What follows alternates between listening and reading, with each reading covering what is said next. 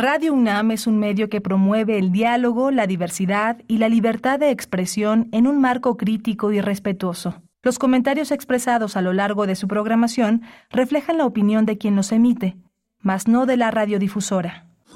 Radio UNAM presenta Primer Movimiento, El Mundo desde la Universidad. Buenos días, buenos días, bienvenidos, bienvenidas. Estamos en primer movimiento en esta mañana de lunes 5 de junio, el día después de una importante jornada electoral eh, las gubernaturas del Estado de México y de Coahuila, en Coahuila también el Congreso, pues bueno, estamos esta mañana, un día después, un día después de este evento político muy importante. Les saludamos eh, desde el 96.1 de la frecuencia modulada en vivo desde Ciudad de México y en el 860 de amplitud modulada igualmente en la web www.radio.unam.mx. Se encuentra Violeta Berber en la asistencia de producción. Está Andrés Ramírez en la consola, en los controles técnicos de la cabina de FM Socorro Montes en la cabina de AM y Miguel Ángel Quemain en la conducción. Buenos días, Miguel Ángel. Hola, Berenice, buenos días, buenos días a todos nuestros radioescuchas. Hoy tenemos un menú interesante que abre con Bruno Bartra y, sus, y su curaduría musical. vamos a tener esta presencia con la selección que recorrerá primer movimiento de 7 a 10 de la mañana. Tendremos también la, pues, la participación de Aranzazú Núñez, directora de la Feria Internacional del Libro y Medios Audiovisuales, la FILMAC, que se realizará del 14 al 18 de junio en tres sedes de la ciudad queretana. En el estado de Querétaro, la FILMAC, y tendremos los detalles con su director, Aranzazú Núñez. Vamos a tener también la presencia de la música del mundo desde México con Guillermo Teo Hernández, ingeniero dedicado a soportes sonoros, investigador, profesor, un gran difusor de la música de concierto mexicana y del mundo. Hoy el tema que tiene como eje a las músicas que usan elementos populares en la actualidad se les puede llamar nacionalistas y va a ejemplificar con el danzón número uno nada menos que de Arturo Márquez para sintetizador. En la nota nacional, una nota doble, por supuesto, para abordar los resultados de las elecciones en el Estado de México y en Coahuila. Nos acompañarán Edgar Ortiz Arellano, profesor en el posgrado de la Facultad de Contaduría y Administración, es académico del Centro de Estudios Superiores Navales, el CESNAV, y miembro del SNI, socio presidente de Bismarck Consultoría SC y especialista en eh, estudios electorales. También nos va a acompañar el doctor Alberto Asís Nasif para hacer esta, este balance, balance de lo ocurrido ayer y lo que viene por delante luego de los resultados, pues que ya van eh, bastante avanzados en el PREP, en el programa de resultados electorales preliminares para el caso de Estado de México, Delfina Gómez, hasta el momento cuando va un 96.9% de los votos en actas contabilizadas,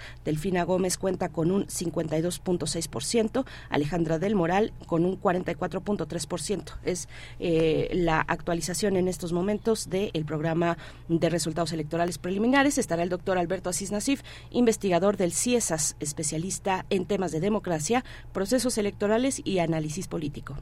Y vamos a tener también la posibilidad de ofrecerles hoy poesía necesaria. Hoy es eh, el turno de una selección musical y poética por mi parte. Y en la mesa del día tendremos la participación de dos integrantes de la Coordinación para la Igualdad de Género en la UNAM, porque tienen una agenda muy interesante para todo el mes de junio, el mes de eh, de, del Pride, el mes eh, de la agenda LGBT que se pone también dentro de la UNAM, este mes del orgullo LGBT. Vamos a conversar con la doctora Paulina Uribe Morfín, subdirectora de transversalización de políticas institucionales en la Coordinación para la Igualdad de Género de la UNAM. Y en esa misma coordinación, Cecilia Núñez, que nos va a acompañar, es jefa de comunicación. Estarán ambas con nosotros en esta mañana para la mesa del día.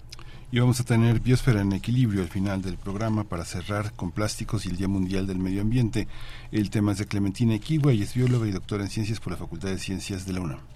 Bueno, pues vamos entonces eh, con la música, la música a cargo de Bruno Bartra esta mañana y tiene que ver con los Cadillacs. Ustedes se acercan, fue un fin de semana muy movido en varios puntos del país, el caso de la capital, donde eh, pues eh, los fabulosos Cadillacs, esta agrupación argentina, se presentó y rompió récord, récord en el Zócalo, 300 mil personas asistentes, le quitaron 300 mil personas asistentes, le quitaron pues ese récord de ese lugar al grupo firme y son 300 mil las personas que fuimos. Cuéntenos ustedes, se acercaron, yo llegué, pero llegué pues ya una vez que cuando estaba empezando el, concierto y ya no pude avanzar demasiado en realidad, me quedé muy en los bordes, eh, pues ni siquiera en los bordes, más cerca del Metro Pino Suárez que del Zócalo Capitalino, eh, pero estuvo pues interesante, la verdad interesante, bueno, la cantidad de fans que se dieron cita para ver a los fabulosos Cadillacs en el Zócalo Capitalino. Cuéntenos, ustedes asistieron, arroba P Movimiento en Twitter y Primer Movimiento UNAM en Facebook, las redes sociales, Miguel Ángel, pues estuvo, estuvo bueno el concierto. Sí, sí, yo me lo perdí, pero bueno. Sí. Gané otras cosas. Sí, muy bien, qué bueno, qué bueno, muy bien por ti. Los canales, el, el canal 14 de la Ciudad de México lo hizo, hizo transmisión y muchas personas decidieron que así en la comodidad de su hogar eh, pues iban a disfrutar de los fabulosos Cadillacs. Así es que vamos con la curaduría musical de Bruno Bartra. Vamos. Primer movimiento. Hacemos comunidad con tus postales sonoras. Envíalas a primermovimientounam.gmail.com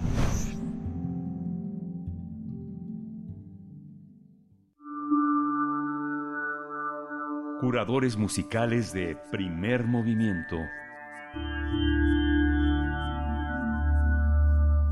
Muy buenos días, Berenice, muy buenos días, Miguel Ángel, y desde luego a, todo el auditorio que escucha esta mañana de lunes de junio eh, pues eh, primer movimiento y que inicia su semana. Espero que eh, con el pie bueno.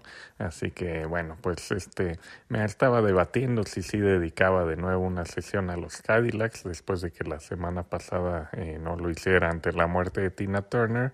Y bueno ante el gran éxito del concierto las 300 mil personas que rompieron récord en el Zócalo eh, pues decidí eh, sí hacerlo, sobre todo porque escuchando el concierto, eh, mirando el, el set list, me pareció que es tan tan grande la pues la obra ahora sí que de, de esta banda argentina que hay varias piezas que podrían haber tocado fácilmente y habrían enloquecido de igual forma al zócalo. Así que pues podemos justamente escuchar algunas de esas que, que no sonaron ese día eh, pues bueno, para seguir en tono con, con ese ska latinoamericano. Entonces vamos a irnos en orden cronológico, eh, comenzando por la pieza Basta de llamarme así, pero la versión del álbum debut eh, Bares y Fondas de 1986 es una versión más escata, digámoslo así, es porque en 93 lanzaron una nueva versión que era eh, solo la voz de Vicentico, esta original era en un ritmo de ska, es una pieza que, que escribió Vicentico después de la, de la muerte de su hermana y bueno, está dedicada a ella, pero tiene esa vibra del, pues sí, del primer álbum de los Cadillacs muy, muy cercano al ska inglés de, del momento. Eh, y de ahí nos vamos a ir al siguiente álbum del 87, eh, Yo te avisé, así se llama la pieza y así se llama el álbum, que es otro de los grandes eh, éxitos que, que, los comenzó a catapultar más allá de Argentina, esto de un álbum que les produjo eh, Andrés Calamaro. En fin, esa será Yo te avisé. Y luego nos vamos con eh, Te tiraré del altar. Eh, en, esta, en este caso sí tomo la versión que hicieron en 1993 con una especie de melódica, eh, un contraste muy interesante entre una, un segmento de reggae y otro de ska punk. Y sí me parece que es mucho mejor que la versión original que grabaron en 1988 para su álbum El ritmo mundial. Eh, luego vamos a brincar al año 1992, eh, al álbum de, de, León, y de ahí pues eh, la pieza, otro de sus grandes éxitos es, la de Gitana, una pieza muy bailable, muy buena también, y de ahí vamos a ir a 1995 del álbum Rey Azúcar, eh, a mi juicio eh, está entre, pues no sé, uno o dos eh, o tres, entre los tres mejores álbumes que han sacado ellos, muy cercano al uno, diría yo.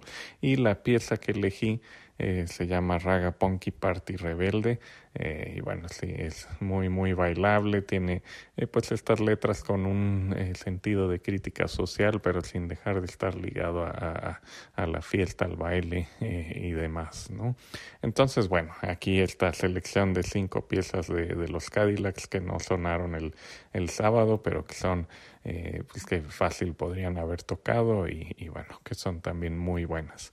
En fin, espero que, que, tengan una muy buena semana, que disfruten esta selección, muevan los piecillos, las manos o el cuerpo este, eh, en esta mañana en que iniciamos junio. Les mando un abrazo y eh, pues estamos aquí el siguiente lunes.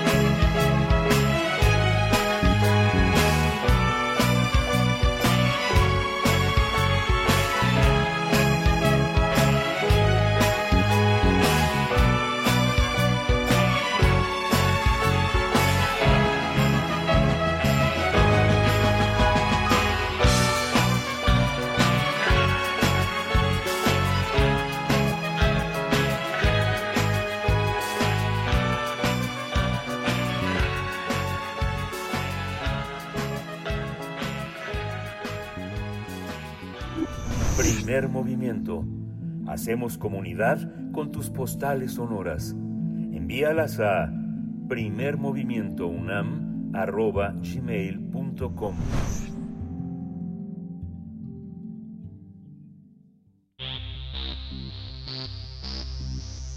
De festivales, ferias y más. Recomendaciones culturales.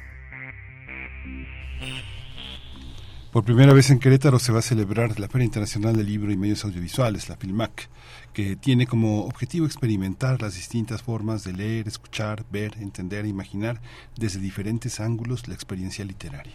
Este evento cultural se llevará a cabo del 14 al 18 de junio. El programa contempla presentaciones editoriales, conversatorios, conferencias magistrales y talleres. Asimismo, el público interesado podrá disfrutar de proyecciones de cine, conciertos musicales y adaptaciones escénicas. Otro de los otro de los objetivos es reunir grandes creadores y realizadores queretanos para que dialoguen con colegas nacionales e internacionales. Además, para fomentar el interés por la lectura, la Secretaría de Cultura del Estado va a realizar la visita diaria de 500 niños y niñas de escuelas públicas a la feria. Durante la FILMAC también se exhibirá Pinocho y una selección de películas del Festival Internacional de Cine de Morelia y del Festival Internacional de Animación y Arte Digital, además de podcast y talleres enfocados en la creación de guiones y en videojuegos. La Feria Internacional espera entre 30.000 y 35.000 asistentes, así como una derrama económica de 15 millones de pesos.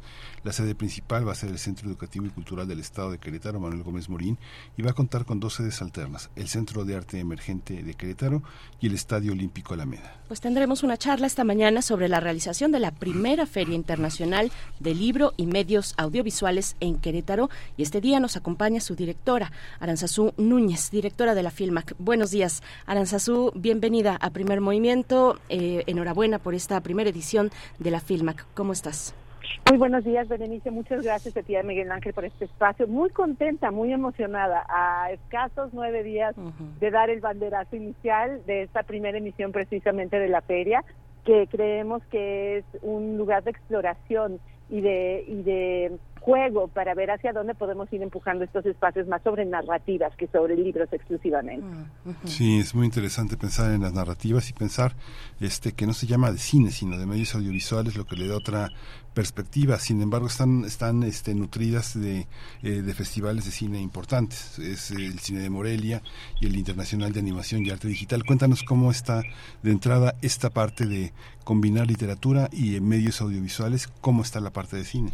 Claro que sí, fíjate que en Querétaro la iniciativa surge de parte del Gobierno del Estado y de la Secretaría de Cultura por una, una visión muy interesante que es identificar que hay dos eh, industrias creativas que están despuntando y que están teniendo ahí como actividad muy interesante. Una de ellas es la industria editorial local, que tiene editores jóvenes muy movidos, que están haciendo cosas eh, no solo interesantes, sino también como, como bastante visionarias. Pero otra es la industria audiovisual. Hay una serie de festivales que no solo son los que tenemos de partners, por supuesto, y de cómplices grandes, a Morelia, tenemos, eh, pero los partners locales y los los agentes locales como Cutout Fest, como Documenta o como Ambulante están tienen una onda aquí con junto con la cofradía que es una asociación local de, de documentalistas y cenastas que durante los últimos casi 10 años han, estado haciendo eh, muchísimo ruido y actividad y generando industria. Entonces, la idea de esta feria también es poder,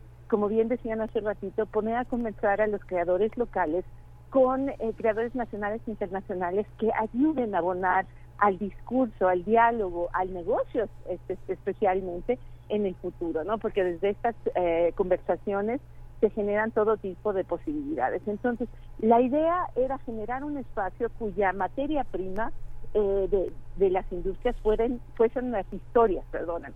Eh, y estas historias que nos conmueven, que nos trastocan, que nos llevan a querer accionar en cualquier sentido, ya sea en un sentido lúdico o a veces, por ejemplo, desde el documental y desde los contenidos de no ficción, al activismo o a o al querer conocer más y tener mejores herramientas para entender el complejísimo mundo que estamos viviendo, ¿no?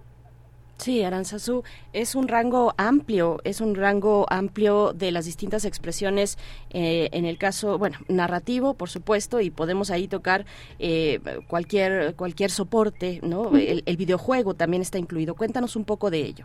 Ah, sí, tenemos invitados a, a Pixel Beats, que es un colectivo que lideran dos mujeres, Erika Abrego y, ay, se me olvidó su otro nombre, perdónenme, ahorita es un poco temprano. pero este colectivo es maravilloso, eh, son dos mujeres jóvenes que también lo que van a dar es una serie de conversatorios sobre y de talleres para hablar cómo se cuentan las historias desde los videojuegos, ¿no? La, parte gráfica eh, tiene que venir sostenida, por supuesto, por personajes entrañables, por situaciones de riesgo, de, complejidad, eh, que, te lleven justo a querer tomar esta acción como jugador, eh, que, que es la que, un poco imitando los patrones de la realidad, pero también hablando de un universo narrativo específico, ¿no? Que eso es lo que hace que un eh, que un videojuego en específico pueda destacar sobre otro, ¿no? Entonces vamos a tener las ellas dando dos talleres sobre cómo se escribe un guion para videojuego y un conversatorio justo sobre qué es lo que estas grandes historias, casi siempre dentro de la idea de high concept, hace que eh, funcione en ese formato en particular. Sí, es muy interesante también eh, esta parte de los videojuegos que tienen tanto que ver eh, con la literatura, con los cómics y con una parte de lo popular que está que está muy representada en el cine y, y lo que muchos cinéfilos eh, buscan y que son lectores son el tema de las de la literatura mexicana adaptada al cine. Van a tener ahí van a tener un gran banquete. Digamos que en películas interesantes, buenas en la filmografía mexicana, hay más de 70, pero ha de haber sido durísima la selección. Cuéntanos qué va a estar en el ciclo de novelas mexicanas adaptadas al cine que este pues va a estar desde Pedro Páramo hasta Un dulce olor a muerte de Retes, ¿no? Así es, bueno, empezamos con la selección un poco como lo más representativo. Hay ciertos contenidos que este año se destacan, justo has mencionado Un dulce olor a muerte, Vamos a tener a Guillermo Ardeaga como uno de nuestros visitantes a la feria. A él, él viene a presentar no solo su libro Extraña, sino ser parte de este, eh, de este ciclo de cine justo. Pero eh, las, las otras selecciones son como un poco las, más clásicas, ¿no? mencionaste también Pedro Páramo, pero tenemos dos películas que son adaptaciones de Jorge Ibargüengoitia, por ejemplo, que la verdad es que es súper interesante porque este año se cumplen 40 años de su aniversario luctuoso y tenemos eh, a manera de homenaje eh, hemos incluido estas dos películas en, el ciclo, pero también eh, hemos hecho una adaptación escénica, se ha contratado una adaptación escénica sobre las muertas en una puesta en escena muy, muy, muy contemporánea que también abona al tema de la programación, porque no es solo contenido que ya ha sido publicado en uno u otro formato, sino también hay ciertas comisiones y hay ciertas eh, hay una programación artística muy nutrida. Dentro del ciclo de cine también tenemos, bueno, a los grandes clásicos como más románticos, ¿no? Como Agua para Chocolate, Demasiado Amor. Eh, la verdad es que nos tiene eh, como muy estimulados el poder hacer que los públicos más jóvenes particularmente descubran estas películas que nos formaron a varias generaciones, ¿no? Sí, claro. No sé si, si dos crímenes por ahí también. Dos crímenes justo de Sí, sí. Eh, pues, eh, a ver, eh, Aranzazú, en una, pensemos que en una feria de libro tradicional vamos a encontrar, por ejemplo, estados de la República y o países invitados, ¿no? Y vamos a encontrar también una serie de, de homenajes de escritores, centenarios, aniversarios, celebraciones de ese tipo. ¿Cómo está planteado para, para un festival pues más híbrido, que atiende más a la hibridez de las narrativas como, como Filmac? Bueno, pues justo tenemos también en estos homenajes que te mencionaba, tenemos un homenaje al maestro Francisco Cervantes, un poeta queretano que, es, eh, que ha sido muy importante, eh, especialista, traductor en Fernando Pessoa y también uno de los agentes más reconocidos, incluso la biblioteca y muchas de las iniciativas literarias en el Estado están nombradas eh, a, partir del nombre del maestro Cervantes. Eh, tenemos otro homenaje que mencioné ya, que es, a los 40 años de Jorge Goitia, pero tenemos un tercer homenaje que eh, también hay un aniversario luctuoso para Roberto Bolaño, este autor chileno que sigue impactando tanto justo en la manera en cómo contamos historias desde todos los soportes. Eh, va a haber una proyección de la, del documental producido y dirigido por Ricardo Haus, quien nos va a acompañar, es un director chileno, eh, que se llama La Batalla Futura, y esto también una manera de homenaje de este aniversario luctuoso. en esa conversación va a estar Mónica Maristán, nuestra querida colega y periodista, va a estar Horacio Guarpola, un poeta eh, de literatura expandida local, y la idea es justo, este año estamos concentrándonos en cómo hacer dialogar lo local con, eh, con esta expansión que se plantea desde todas las arenas. El próximo año el, país invitado va a ser Suecia, pero este año hemos decidido concentrarnos en, en traccionar la feria y en destacarla por hacer también que podamos dar visibilidad a estos creadores locales desde las distintas industrias, pero también desde las distintas disciplinas y desde, las distintas particularidades de creación de cada uno de ellos. Mm. Eh, eso en tanto los homenajes, ya se había mencionado el ciclo de películas de, de, novelas mexicanas llevadas al cine. Tenemos dos cosas que quisiera destacar también porque es muy importante para nosotros las jornadas que hemos generado en colaboración con distintas instituciones y agentes locales. Tenemos una jornada dedicada a celebrar la labor de los mediadores de lectura, los promotores y los bibliotecarios, que a veces son quienes eh, no tienen el reflector y que se encargan en el cotidiano de compartir la pasión lectora y de hacer todas estas acciones en pro de la lectura y de los cineclubes, ¿no? Que también van muy de la mano con estos espacios. Eh, más allá de eso, tenemos una jornada dedicada a las editoriales independientes que nos tiene también muy emocionados porque en conjunto con la editorial queretana Gris Tormenta estamos organizando e invitando a más de 40 editoriales independientes, casi todas dirigidas por, por talento muy joven, eh, a, a empezar a pensar en cómo pueden desarrollarse contenidos, publicarse contenidos y hacerse modelos de negocio que no solo contemplen el formato impreso, sino que también se vaya pensando a priori eh, en esta idea como 360 de cómo incorporar otros formatos y otras maneras de vender derechos, por ejemplo, o de, o de generar contenidos hacia el, hacia el mundo sonoro, por ejemplo, o, o incluso el audiovisual, para que puedan tener estas herramientas, que en realidad eh, uno va descubriendo con el paso del tiempo y no se ha profesionalizado tanto eso aún en, el quehacer editorial. Y justamente el quehacer editorial, yo recuerdo la experiencia que yo he tenido con las publicaciones de Querétaro, es que había una, enorme diversidad, con tirajes muy cortos, pero los libros no traían ni ICBN, o sea, no podían estar en librerías que no fueran las de Querétaro. Eso ha cambiado, las publicaciones de Querétaro tienen un alcance, eh, un, alcance para estar en cualquier librería. ¿Cómo, cómo, cómo encontraron esa situación? ¿Cómo está en relación a la feria? ¿Cómo lidia con esas cosas? Fíjate que justo es uno de las de las de los objetivos de esta feria, ¿no? Lo que decía yo, dar visibilidad al, creador local, a los editores locales, a los documentalistas, a los cineastas. En este momento creo, eh, mira, por ejemplo, eh, eh, acabo de mencionar a Gris Tormenta, que está liderado por Jacobo Zanella y Mauricio Sánchez.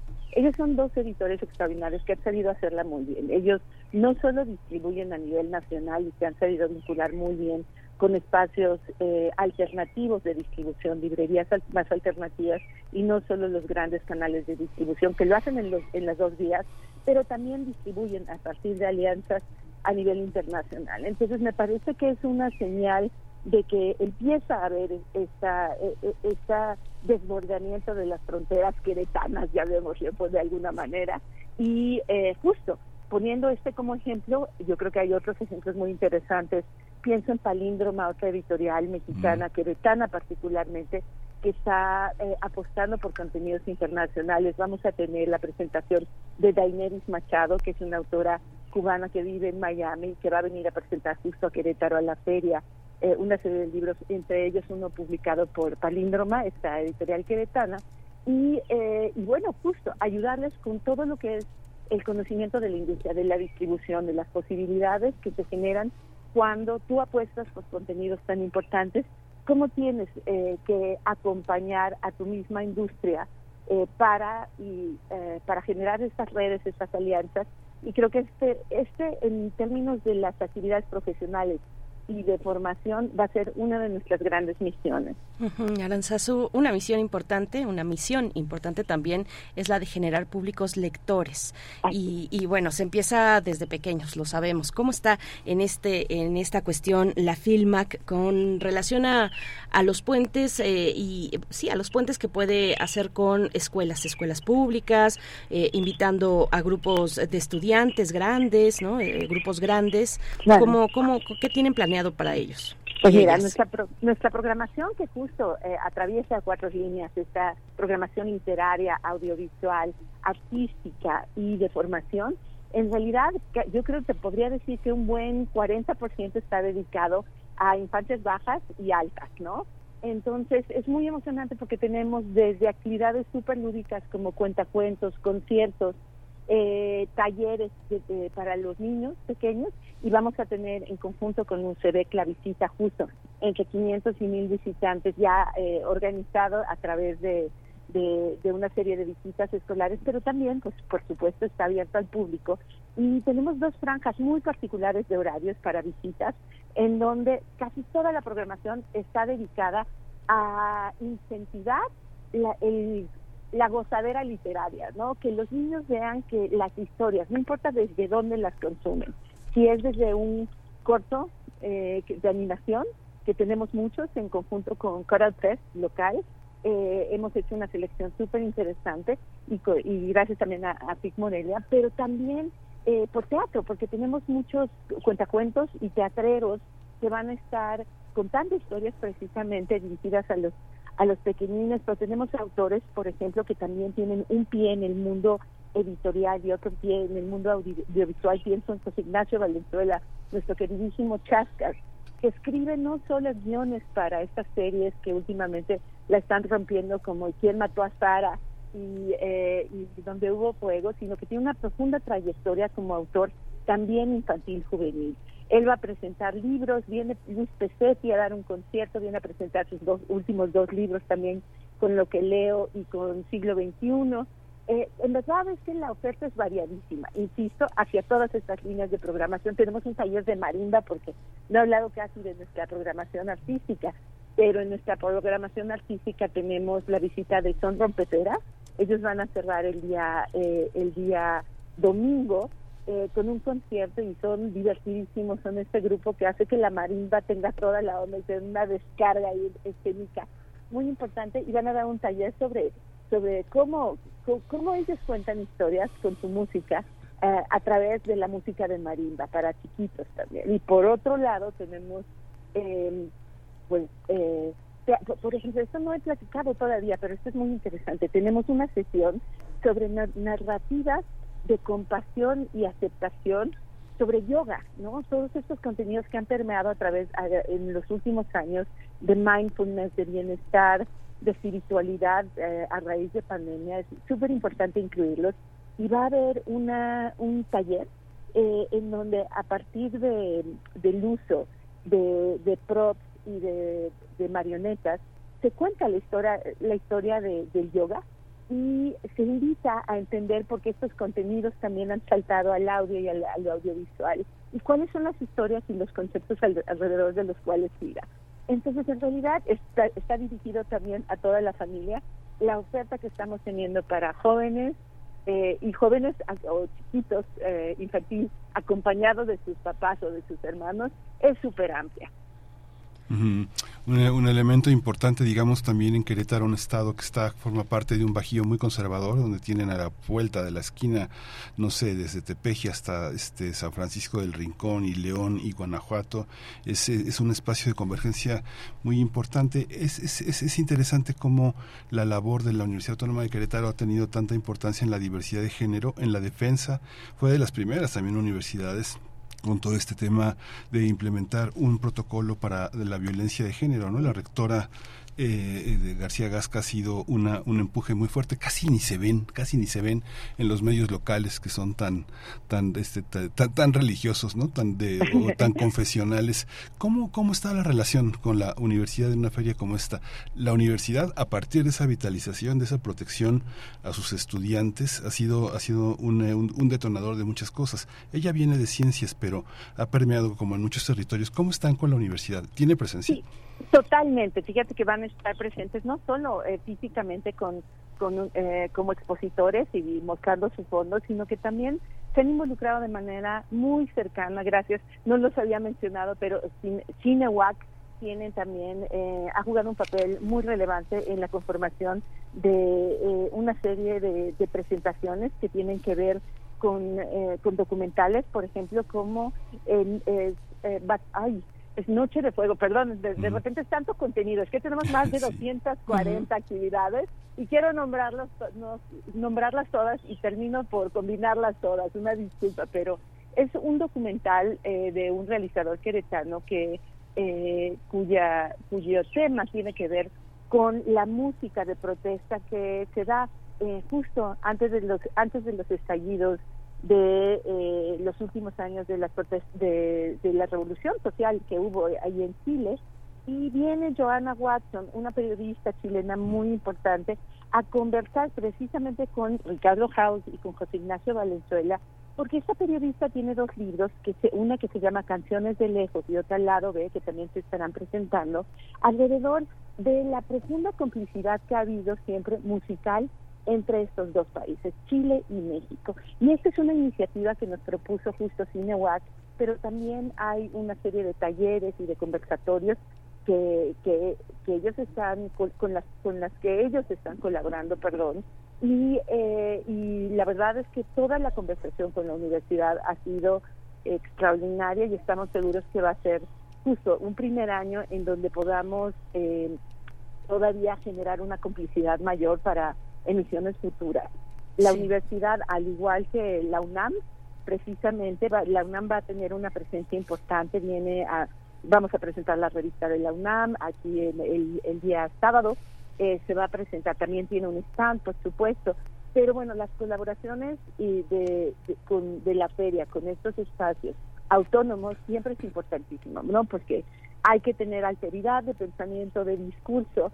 Y yo creo que eh, una de las grandes señales de que está eh, habiendo esto en estas administraciones, ya sean universitarias o gubernamentales, es echar a andar esta, este tipo de, iniciativas, de espacios culturales, eh, y bueno, eso hay que celebrarlo. Yo soy queretana, precisamente, llevo muchos años que no vivía aquí en Querétaro, pero sí veo una transformación profunda, eh, lo cual me da muchísimo orgullo porque creo que es necesario adaptarnos a los tiempos y abrir las mentes y creo, insisto, que este es un espacio que va a ayudar a abonar a eso.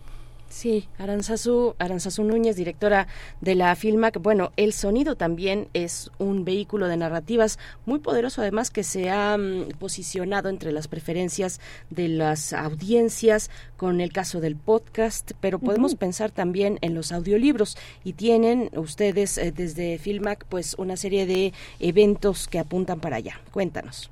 Ay, sí, lo sonoro es un formato que yo tengo muy cercano porque en los últimos años hemos visto el punte por completo de no solo podcast, sino de audioseries y también eh, de, todo tipo de, modelos híbridos ¿no? alrededor de ese formato.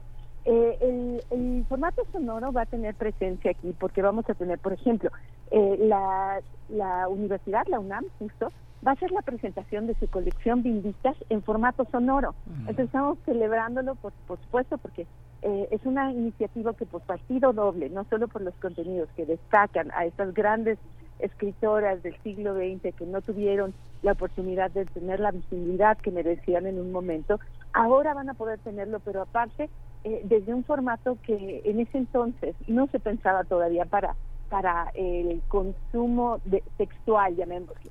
Entonces estamos muy contentos con eso, la presentación de Vindictas. Vamos a tener, por ejemplo, también una dentro de nuestra programación escénica y artística, vamos a tener la presentación de, em, de una audioserie que originalmente se comisionó por la plataforma sueca Storytel, que se llama Asesina Íntima, y que es una audioserie que escribió Bernardo Esquinca, nuestro querido autor Bernardo Esquinca, y que fue posteriormente publicada por Almadía y después se vendieron derechos audiovisuales y este, para adaptación escénica y vamos a tener la puesta en escena el, el sábado, el viernes y el sábado, lo cual también creo que es muy es un es un ejemplo muy claro de estos universos tan interesantes que, que, que normalmente conocemos por high concept, cómo pueden tener elementos que se adaptan a cualquier formato y que, eh, que el gran detonador puede ser la oralidad. Eso es algo que nos interesa mucho. También vamos a tener la presencia de dos, de tres podcasts muy importantes.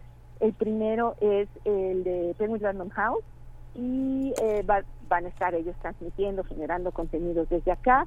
otro que es el Café de la Mañana, en donde también se va a hacer una transmisión desde, desde la feria también vamos a tener de visita a Radio Ibero, que va a estar transmitiendo tienen un programa precisamente sobre cine que se llama El Cine y con Fernando eh, Moreno El More y va a estar transmitiendo desde acá y también el, sábado, el viernes, perdón, se va a estar transmitiendo. Entonces, el formato sonoro está muy entretejido entre todas las iniciativas, tanto de divulgación como de programa, eh, y creo que va a ser también muy interesante para que los, eh, los públicos conozcan qué tan dinámico y qué tan vital es. Ustedes que se dedican precisamente a, trabajar con, con los sonoros, saben que parece pareciera algo como mucho más, eh, menos trepidante, ¿no? A veces como, como la imagen nos, nos gana, pero que lo sonoro realmente es, eh, es muy vital y se presta a, a mucha sabrosura, ¿no? Sí.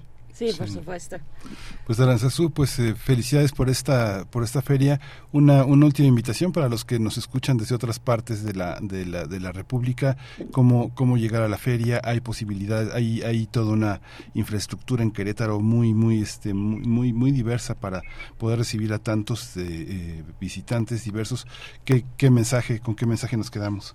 Pues justo quisiera invitar a, todos sus uh, escuchas porque Querétaro no solo tiene esta oferta turística que es muy amplia, sino que aparte la sede del Centro Educativo y Cultural Manuel Gómez Morín y ese campus en, donde va a haber también sedes alternas, eh, es muy céntrico, está al lado de la Alameda y la verdad es que se puede llegar en dos horas y media, tres horas escasas de Ciudad de México, sobre todo que, que mucha gente nos escucha desde allá, a Querétaro en un camión, es comodísimo, o si no, tomar el auto y llegan en dos patadas. Y aparte, es que el centro histórico de Querétaro cada vez está mejor conservado y tiene mayor oferta de restaurantes, de hoteles eh, y de, museos. Yo creo que eh, es que una visita que, que la Filmacu puede ser un pretexto perfecto para hacer una visita de esas que tiene uno siempre pendientes a, los estados. Entonces, nada nos dará más gusto que convertirnos, así como lo es en su momento la FIL Guadalajara, para muchos de nosotros que año con año visitamos esa ciudad hacia finales de año, nos encantaría pensar que en verano nosotros nos vayamos convirtiendo en esa opción. Pues Aranzazú Núñez, directora de la Filmac, muchas gracias. Del 14 al 18 de junio en Querétaro, en la capital, tres sedes distintas. Te agradecemos. Enhorabuena por esta primera edición de la Filmac. Hasta pronto. Hasta pronto y espero que pronto puedan visitarnos ustedes también. Muchísimas gracias. Muchas, gracias. Pues vamos a ir con música. Seguimos con los fabulosos Cadillacs en la curaduría de Bruno Bartra. Yo ya te avisé, es la rola.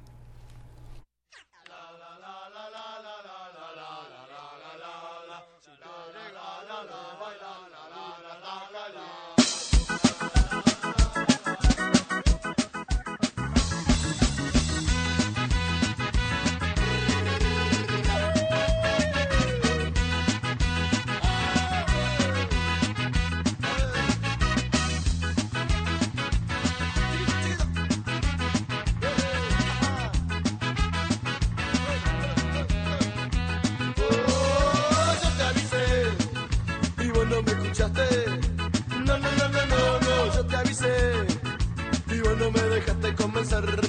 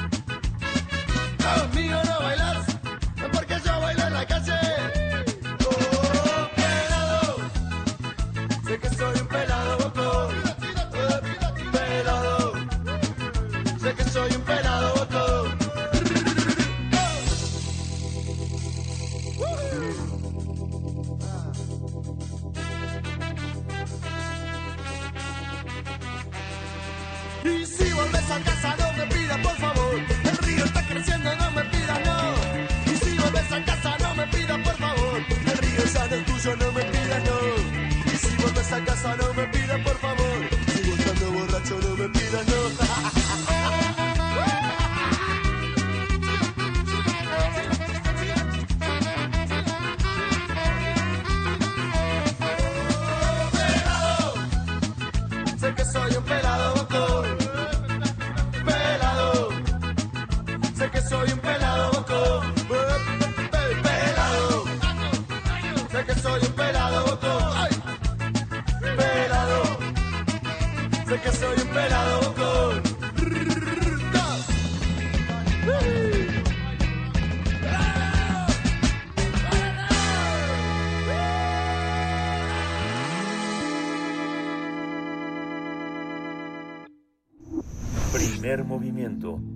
Hacemos comunidad con tus postales sonoras. Envíalas a primermovimientounam.gmail.com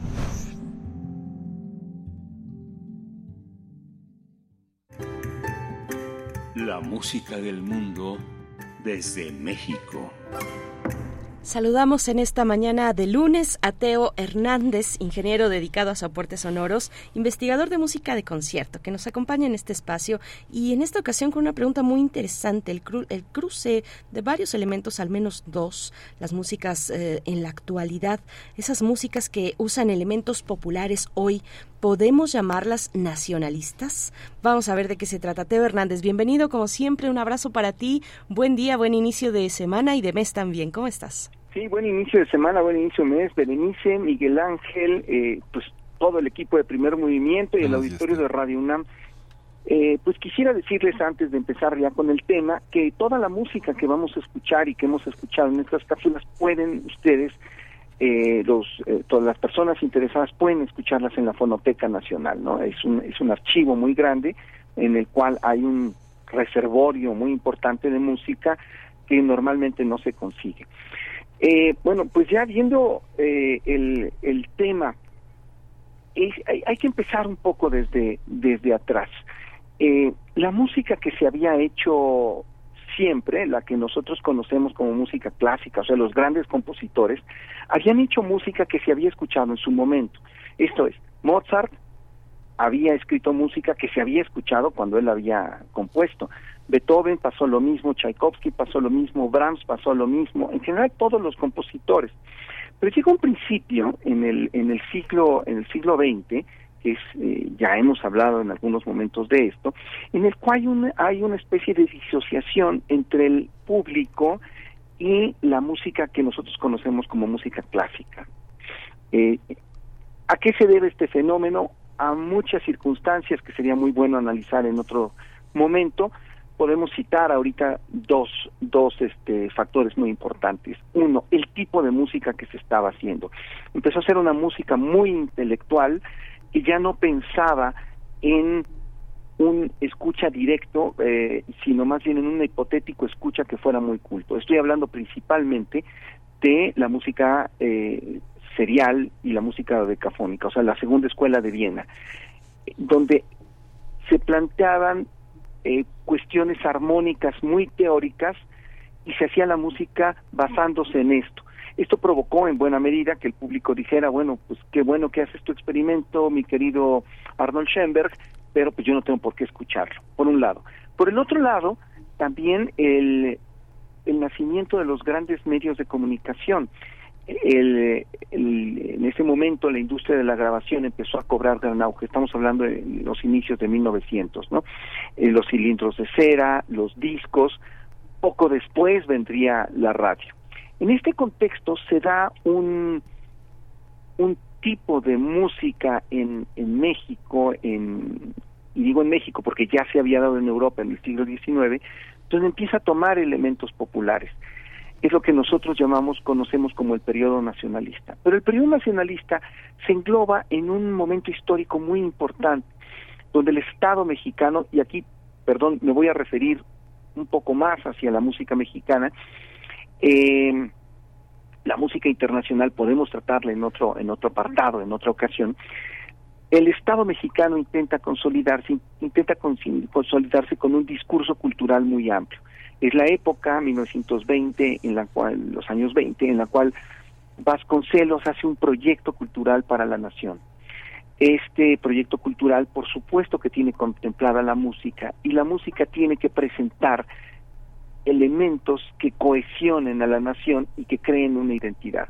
Es por esto que viene la música, la música nacionalista.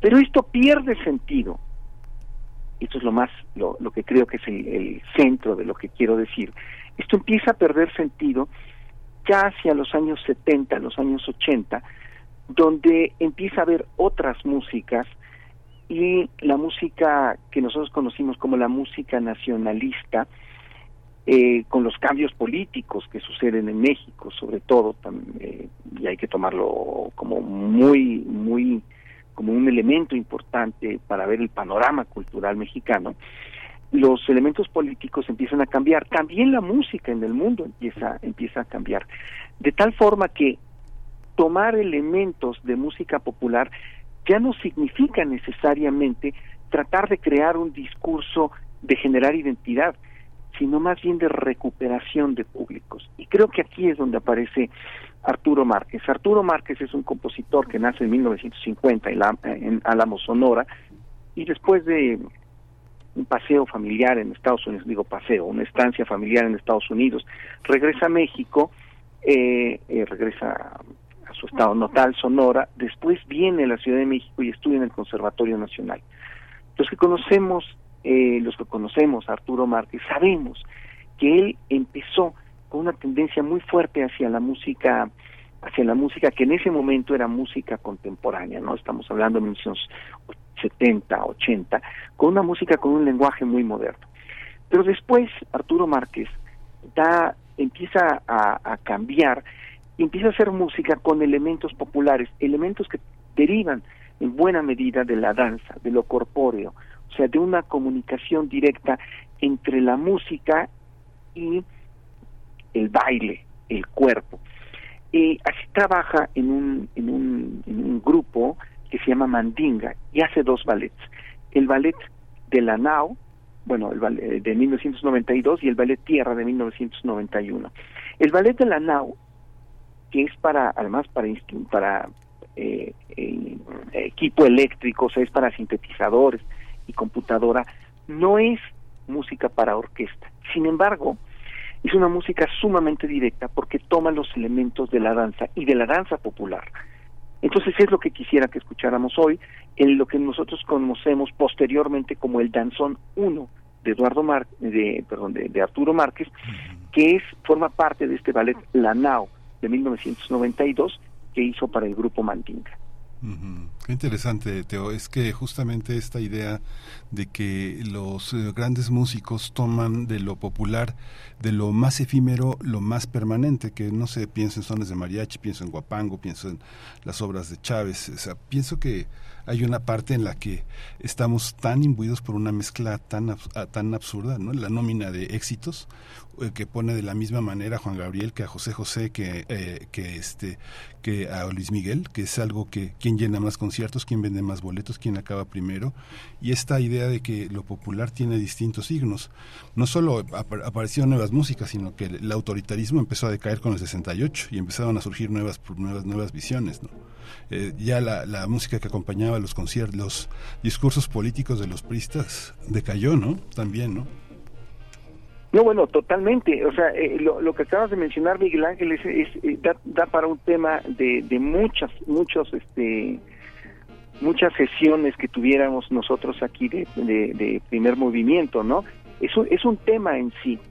Eh, por supuesto, es un fenómeno mucho más complejo que tiene que ver con lo social y con lo político. O sea, la música va íntimamente ligada a la sociedad y cómo estos, estos discursos que tú dices después del 68 pues hacen cambiar la mentalidad y por supuesto el tipo de arte que se requiere para una sociedad diferente, moderna, eh, moderna en el sentido de, de, de un México renovado post 68 y, y por supuesto eh, en este sentido Arturo Márquez primero abraza un fenómeno que es un fenómeno internacional que es el de las vanguardias eh, que todavía quedaban de los años 60 para después girar hacia una música más directa que le diga algo al público. O sea, es una recuperación de públicos que se habían perdido para la música que nosotros conocemos como música clásica.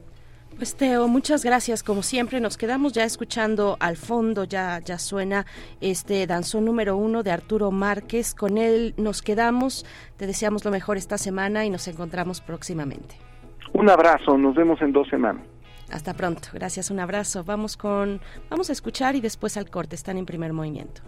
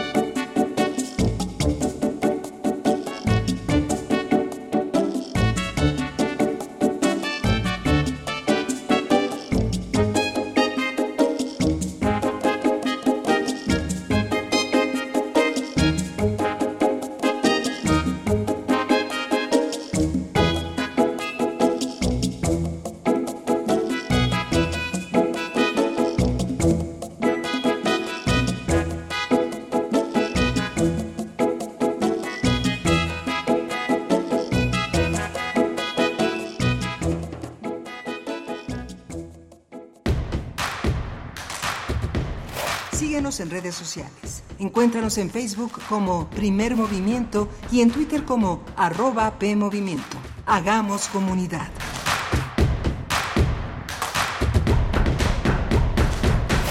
Hablan Tania Arios y Carla Ayala, secretarias generales del PRI Ciudad de México y la Red de Jóvenes. Movimiento Ciudadano demuestra que es empleado de morir. No les bastó con llevar a Andrés Manuel al poder, siguen trabajando para él. No vamos a permitir que sigan engañando a la gente. Movimiento Ciudadano ni es movimiento ni es ciudadano. Por ello, hacemos un llamado a la sociedad civil a sumarse al trabajo de la coalición y a construir juntos el México que soñamos. PRI los nazis crearon las metanfetaminas para convertir a sus soldados en seres incansables y deshumanizados.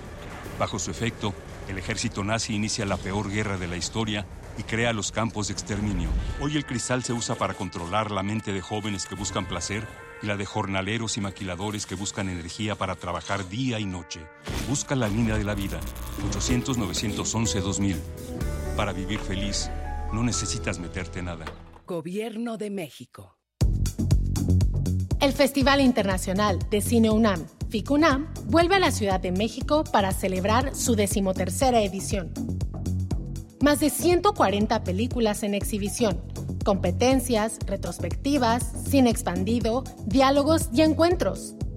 No te pierdas nuestras actividades en Centro Cultural Universitario, Cinematógrafo del Chopo, Cineteca Nacional, Cine Tonalá y más. Consulta la programación completa en ficunam.unam.mx y síguenos en nuestras redes sociales, arroba ficunam. Ven y descubre el cine que provoca, del primero al 11 de junio.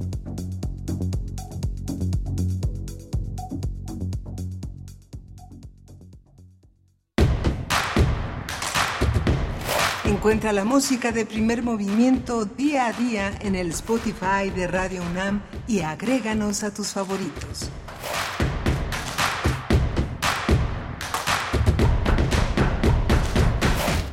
Hola, buenos días. Ya son las 8 de la mañana con 3 minutos de este junio 5, lunes, junio 5 de junio. Estamos en primer movimiento. Esto es Radio UNAM, Adolfo Prieto 133 en la colonia del Valle, haciendo comunidad con la radio Nicolaita, como todos los días, de lunes a viernes, de 8 a 9 de la mañana. Muchas gracias por darnos este el privilegio de contar con este espacio con ustedes. Muchas gracias, Michoacán. Eh, tenemos hoy eh, Rodrigo Aguilar al frente de la producción ejecutiva, Violeta Barber está en la asistencia de producción esta mañana, como todas las mañanas, y Andrés Ramírez está en, la, en los controles técnicos, mi compañera Berenice Camacho en la conducción. Querida Berenice, buenos días. Hola, Miguel Ángel Quemain, buenos días, buenos días, Radio Nicolaita, estamos con ustedes de 8 a 9 de la mañana allá en Morelia, pues empezamos esta segunda hora de transmisión un día después, decíamos muy tempranito, un día después de esta importante jornada electoral para la gubernatura del Estado de México y de Coahuila, pues eh, siguen siguen los números muy similares. Eh, muy temprano les dábamos un, eh, los porcentajes del PREP con en ese momento era el 96.9 de los de las actas contabilizadas y en, actualmente en este momento va un 96 Mm, bueno, sí, está prácticamente igual sin moverse demasiado ya los números a este momento. Eh, Delfina Gómez cuenta con un 52.6%, Alejandra El Moral con un 44.3% de las actas contabilizadas, de los votos que se han contabilizado en esas actas. Así es que bueno, vamos a tener en esta hora, la vamos a dedicar en la nota nacional, una nota doble para hablar ampliamente de los resultados, de las implicaciones y resultados de las elecciones en el Estado de México y Coahuila. Nos van a acompañar dos invitados, Edgar Ortiz profesor en el posgrado de la Facultad de Contaduría y Administración, académico del CESNAV, el Centro de Estudios Superiores Navales, eh, miembro del SNI. También estará con nosotros el doctor Alberto Asís Nasif, investigador del CIESAS. Él es especialista en temas de democracia, de procesos electorales y de análisis político. Así es que, bueno, pues lo que viene, eso es lo que viene en esta mañana. Y tenemos algunos comentarios en redes sociales. Mayra Elizondo nos dice, gran inicio de semana a todos en primer movimiento Comenzamos con la gran noticia del triunfo de la maestra Delfina Gómez como gobernadora del Estado de México. Es importante notar la vía pacífica por la que se ha dado este cambio, nos comenta Marilizondo. Gracias. Mario Navarrete también dice, eh, pues alude al mismo, a la misma cuestión con una fotografía de, eh, de Alejandra del Moral y de eh, pues los presidentes de los partidos de la alianza que están en esta fotografía en una pues en una reunión ahí todos muy muy sonrientes del día de ayer es una fotografía del día de ayer. Gracias Mario Navarrete. Martelena Valencia dice siempre había pagado mm, para sentir a los fabulosos Cadillacs. Hoy mi rodilla no me permitió asistir pero igual bailé y canté gracias al privilegio de vivir y al gobierno de la Ciudad de México, nos dice Martelena Valencia. María Elizondo dice que eh, dice yo vi a los fabulosos Cadillacs cantando y llorando desde la comodidad de mi casa eh, y nos hace una confesión de que su crush era Vicentico en algún momento o tal vez todavía lo sigue siendo. María Elizondo, un abrazo para ti, qué bueno que pudiste disfrutar de este concierto, pues que ya lo decíamos, eh, pues reunió a una cantidad muy importante de personas en el Zócalo Capitalino y en las calles aledañas, pues no cabíamos, la verdad, 300 mil personas asistimos al Zócalo este el sábado pasado y bueno, pues la verdad es que ya en las calles no se escuchaba muy bien aunque estuviera cerca de una pantalla, no era muy bueno el sonido, algunos desistimos sí, y preferimos regresar para ver si si si podíamos ver algo de la de la transmisión en el canal 14 en mi caso, pero pues sí, sí me acerqué, hice el intento, me quedé algunas canciones, no se escuchaba nada, pero bueno, la algarabía y, y bueno, las risas también no faltaron por parte de muchos asistentes que hacían una fiesta en las calles en torno al Zócalo Capitalino Miguel Ángel. Sí, muy, muy, muy interesante, muy importante esta, esta manera de festejar, esta manera de incluir al mundo en una entidad capitalina como la Ciudad de México, que es una capital del mundo, es una capital que, la que con la que muchos sueñan en el planeta, eh, ese, ese, ese gran centro que comunica una realidad entre culturas eh, del pasado y el presente de, de, una manera transversal entre los estados de la República y el centro del país, entre el autoritarismo y, la, y al mismo tiempo la, la, la, la inclusión, la rebeldía, el anhelo de democracia, muy, muy interesante. Este, esta semana murió Ricardo Rocha, un periodista muy importante, de distintos escenarios hablan. Murió una figura del periodismo, dicen, dicen, dicen en los medios, pero, eh, eh, eh, por ejemplo, el, la, la, portada del periódico La Jornada destaca que le abrió espacio a muchos, a muchos, a muchas figuras de la de la izquierda mexicana, de la diversidad. En su momento, durante 14 años, se dirigió un espacio en Detrás de la Noticia en, eh, para gente grande. Eh, fue un entrevistador muy importante. Eh, no pudo, no pudo con ese monstruo que lo devora todo, que es la televisión comercial. Formó parte del conflicto de las televisoras. Tuvo un conflicto muy importante con el ascendente Salinas Pliego y todo lo que se refería al manejo de las noticias. Transmitió el video de Aguas Blancas, le dio espacio a López Obrador, no para fusilarlo, sino para abrir espacio, como a mucha gente que se lo dio. Tal vez cometió excesos como presentar una noche a es la inteligencia como espectáculo, cosas así, pero eso no se borra. Las últimas eh, comparsas que tuvo con Alarraqui tampoco borran un pasado que también fue importante, que por fortuna se, se separó de la televisión comercial. No logró, no logró hacer un modelo de periodismo independiente, trató de hacer un modelo de negocio del periodismo como tradicionalmente se hizo, y este, pero forma parte, forma parte de un síntoma en el que el periodismo formaba parte de la, de la estructura del poder, de las piezas el poder y la negociación se daba. Sin embargo, quienes lo tuvimos oportunidad de conocerlo, de tener una relación con él.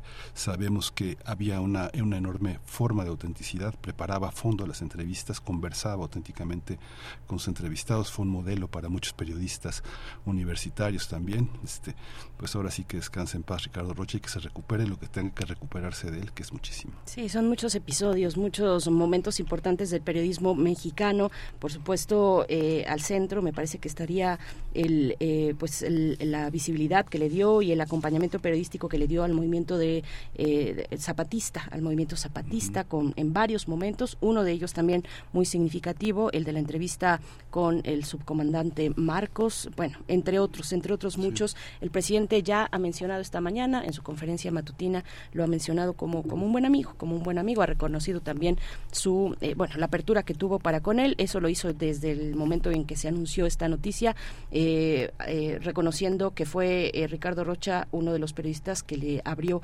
espacio, pues, en, en, estos, en estos años que estuvo, pues, el presidente López Obrador, pues, en esta batalla política para lograr en su consideración un cambio para el país. Bueno, pues sí, esas son las noticias de una de las noticias importantes que tuvo lugar este fin de semana. Nosotros vamos ya con nuestra nota nacional. Son las 8 con 10 minutos. Vamos con ello. Primer movimiento. Hacemos comunidad con tus postales sonoras. Envíalas a primermovimientounam.gmail.com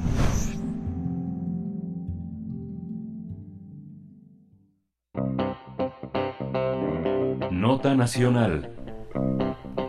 Delfina Gómez se perfila como la próxima gobernadora del Estado de México. La candidata del partido Movimiento de Regeneración Nacional, Morena, habría obtenido el 52 y 54% de los votos, mientras que Alejandra del Moral, candidata de la coalición Va por, va por, va por el Estado de México, habría obtenido entre el 43 y el 45.2%. Esto de acuerdo con el conteo rápido de los comicios en esta entidad emitido por el Instituto Nacional Electoral. La participación se estima entre 48.7 y 50.2% de un padrón de 12.6 millones de votantes. En el caso de Coahuila, el Instituto Electoral Local informó, informó que Manolo Jiménez, candidato de la coalición PRI-PAN-PRD a la gubernatura, habría obtenido entre el 55.7 y el 58.1%, mientras que Armando Guadiana, abanderado de Morena, habría obtenido entre el 19.9 y el 21.9%. Y el tercer lugar se ubica Ricardo Mejía Verdeja, con un porcentaje entre el 13 y 14.4%. La participación estimada es del 56.6 o 50, al 58.5%. Durante la jornada de ayer fueron instaladas 24.479 casillas en ambas entidades.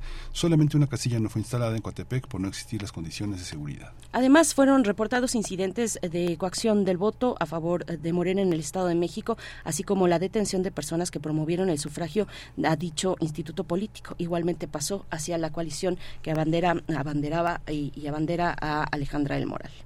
Vamos a tener un análisis de los resultados de las elecciones este 4 de junio en el Estado de México y en Coahuila y están con nosotros Edgar Ortiz Arellano. Él es profesor del posgrado de la Facultad de Contaduría y Administración y académico del Centro de Estudios Superiores Navales. Eh, bienvenido, Edgar Ortiz Arellano. Buenos días. Estamos, eh, ¿nos escuchas, Edgar Ortiz, profesor? Sí, los escucho perfectamente. Ah, ya estamos, ya estamos contigo. Bienvenido, muchas gracias también. a ustedes. También saludamos en esta mesa al doctor Alberto Asís Nasif, investigador del CIESAS, especialista en, temas de democracia, procesos electorales y análisis político. Doctor Alberto Asís Nasif, muy buenos días, bienvenido a Primer Movimiento. Muy buenos días, ¿qué tal? ¿Cómo están? Miguel Ángel Berenice. Muy bien, doctor, muchas gracias. Edgar, buenos días. Eh, empezamos con usted. ¿Cómo, cómo, cómo, cómo, observó, el... Vamos a empezar por el Estado de México. ¿Cómo observó eh, los dos discursos? Uno, uno, de, uno de aceptación de Alejandra del Moral y otro de triunfo de Delfina Gómez. Bueno, eh, me, me parece que la después de todo el proceso electoral se terminó imponiendo lo que se podría denominar como la normalidad democrática, es decir, que la, eh, la persona, el candidato perdedor, en este caso eh, Alejandra del Moral, reconoce el triunfo del candidato, de la candidata ganadora, que fue eh, Delfina Gómez. Y esto creo que le da al proceso legitimidad y de alguna forma lo encarrila a una eh, normalidad democrática. Eso en cuanto a los a los discursos.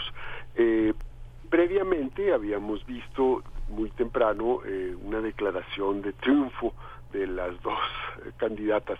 Esto es una es una costumbre, es una suerte ahí como de de tener una anticipación, digamos, eh, a los a los resultados y a todos los instrumentos de, medición, ¿no? Ya cuando hay un eh, un conteo rápido que digamos es un instrumento muy preciso que ya te da de forma estadística los pisos y los techos de cada uno de los de los participantes. esto ya puede tener como el viso de, de una pues una declaración en firme de cómo está eh, el resultado, ¿no? Y bueno, ya después empieza a correr el PREP y todos los, los demás eh, instrumentos que se van a ir prácticamente hasta el día miércoles, ¿no? O sea, el miércoles van a empezar ya los cómputos eh, oficiales, por así decirlo, ¿no? Para tener para tener el resultado. En ese sentido, creo que fue como contrastante con lo con lo que pasa ya lo hemos ya lo hemos visto es decir como si el hecho de declararte triunfador aunque no lo seas te da una ventaja una ventaja en esos momentos en donde todo el mundo está esperando los los resultados y en donde es muy importante digamos este pues como la espera a ver qué dice la, la autoridad electoral ¿no? y esto de de la situación del Estado de México me parece que fue el otro, como el negrito, digamos, la punta eh,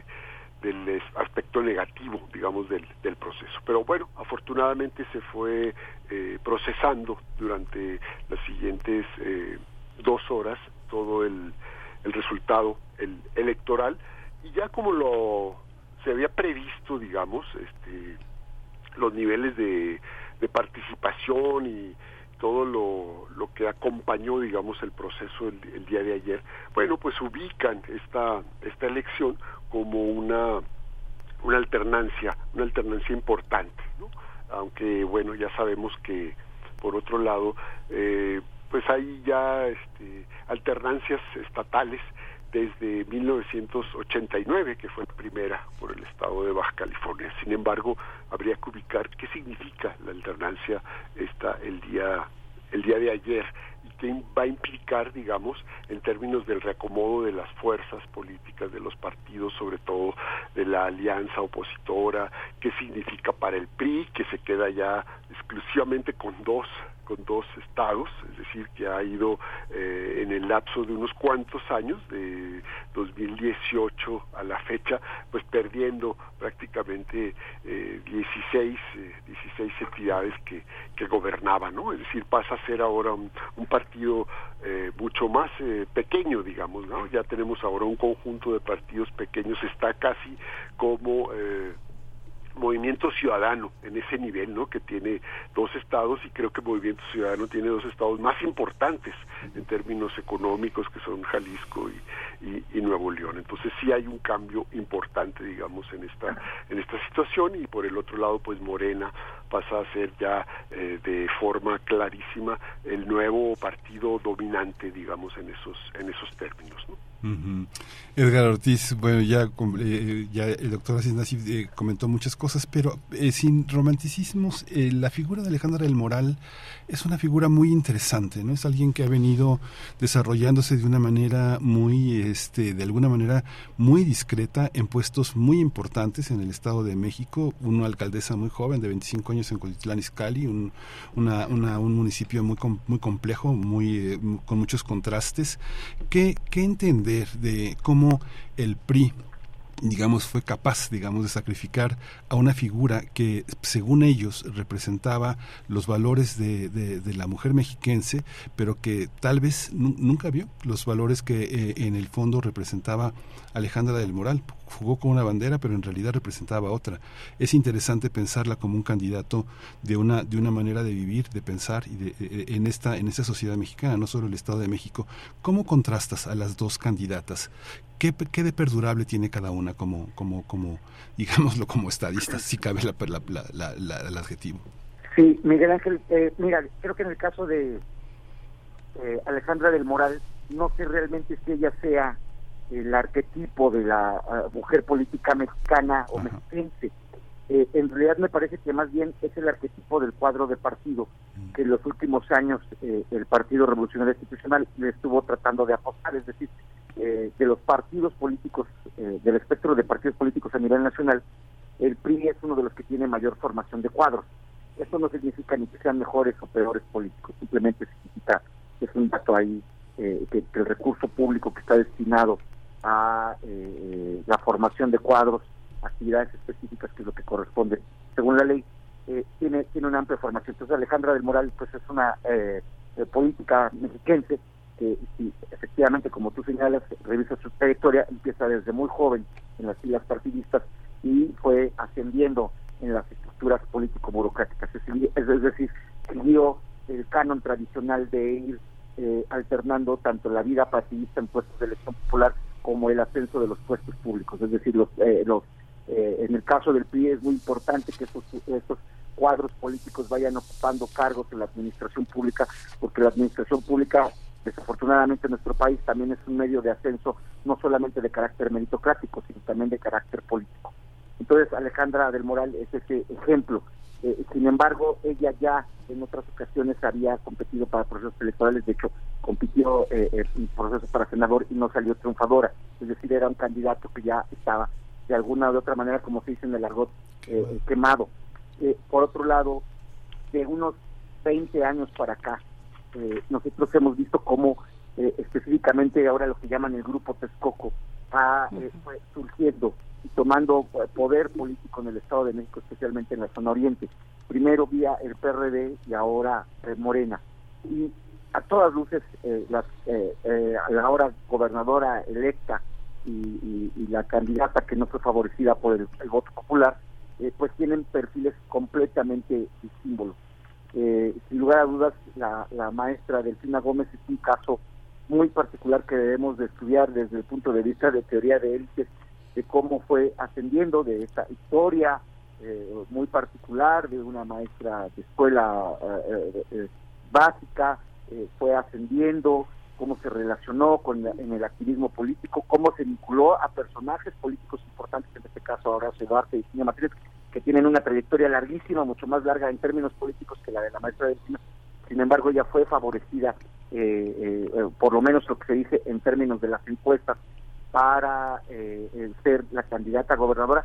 Y bueno, eh, aquí hay, dos representaciones simbólicas, me parece muy importante, esta representación simbólica de la mujer que viene de los extractos populares que eh, de manera muy sencilla, de manera muy coloquial, de manera muy cercana a la población logra convencer, ascender y lograr puestos importantes, que además la maestra Delfina ya fue secretaria de Estado, y posteriormente, por fin, después de un segundo proceso electoral, eh, donde también en el primero lo pierde con, el periodo del Mazo, ahora nuevamente compite y es gobernador.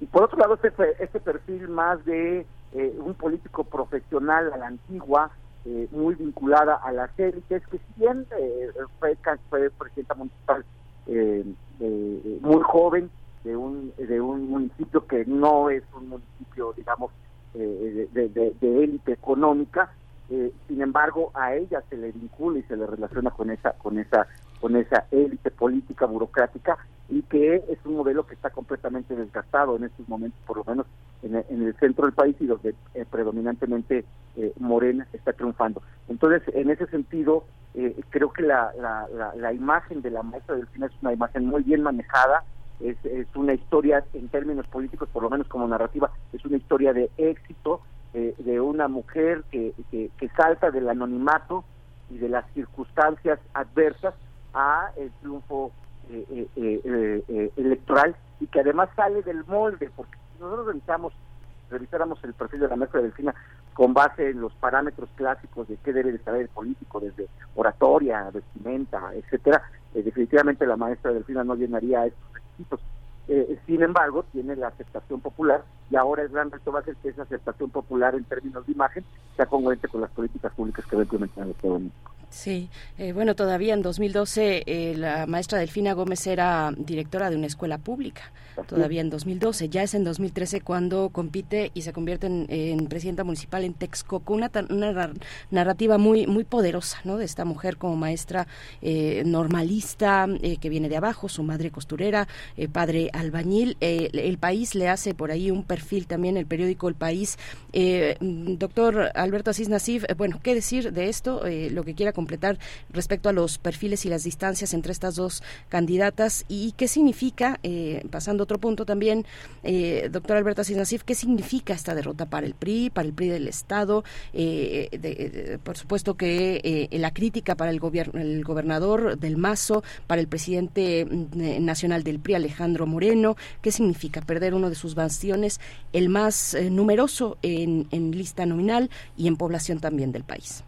Sí, me parece que aquí se podría hacer una, eh, una suerte como de, comparación con lo que sucedió hace seis años en el proceso de 2017, en donde el, también el, PRI eh, ganó, ganó a través de de un operativo eh, de Estado, digamos, que fue apoyado por todo el, el, presupuesto y el gabinete del entonces presidente eh, Peña Nieto, y le ganó a Morena, que era un partido eh, todavía muy, muy nuevo y que todavía no ganaba la, la presidencia de la República, pues le ganó por un margen muy, muy pequeño, es decir, que a pesar de todo, el modelo eh, de este grupo, ¿no? Este Atlacomulco en el Estado de México ya se veía con limitaciones, yo creo, importantes en términos ya del alcance electoral que podía que podía haber tenido.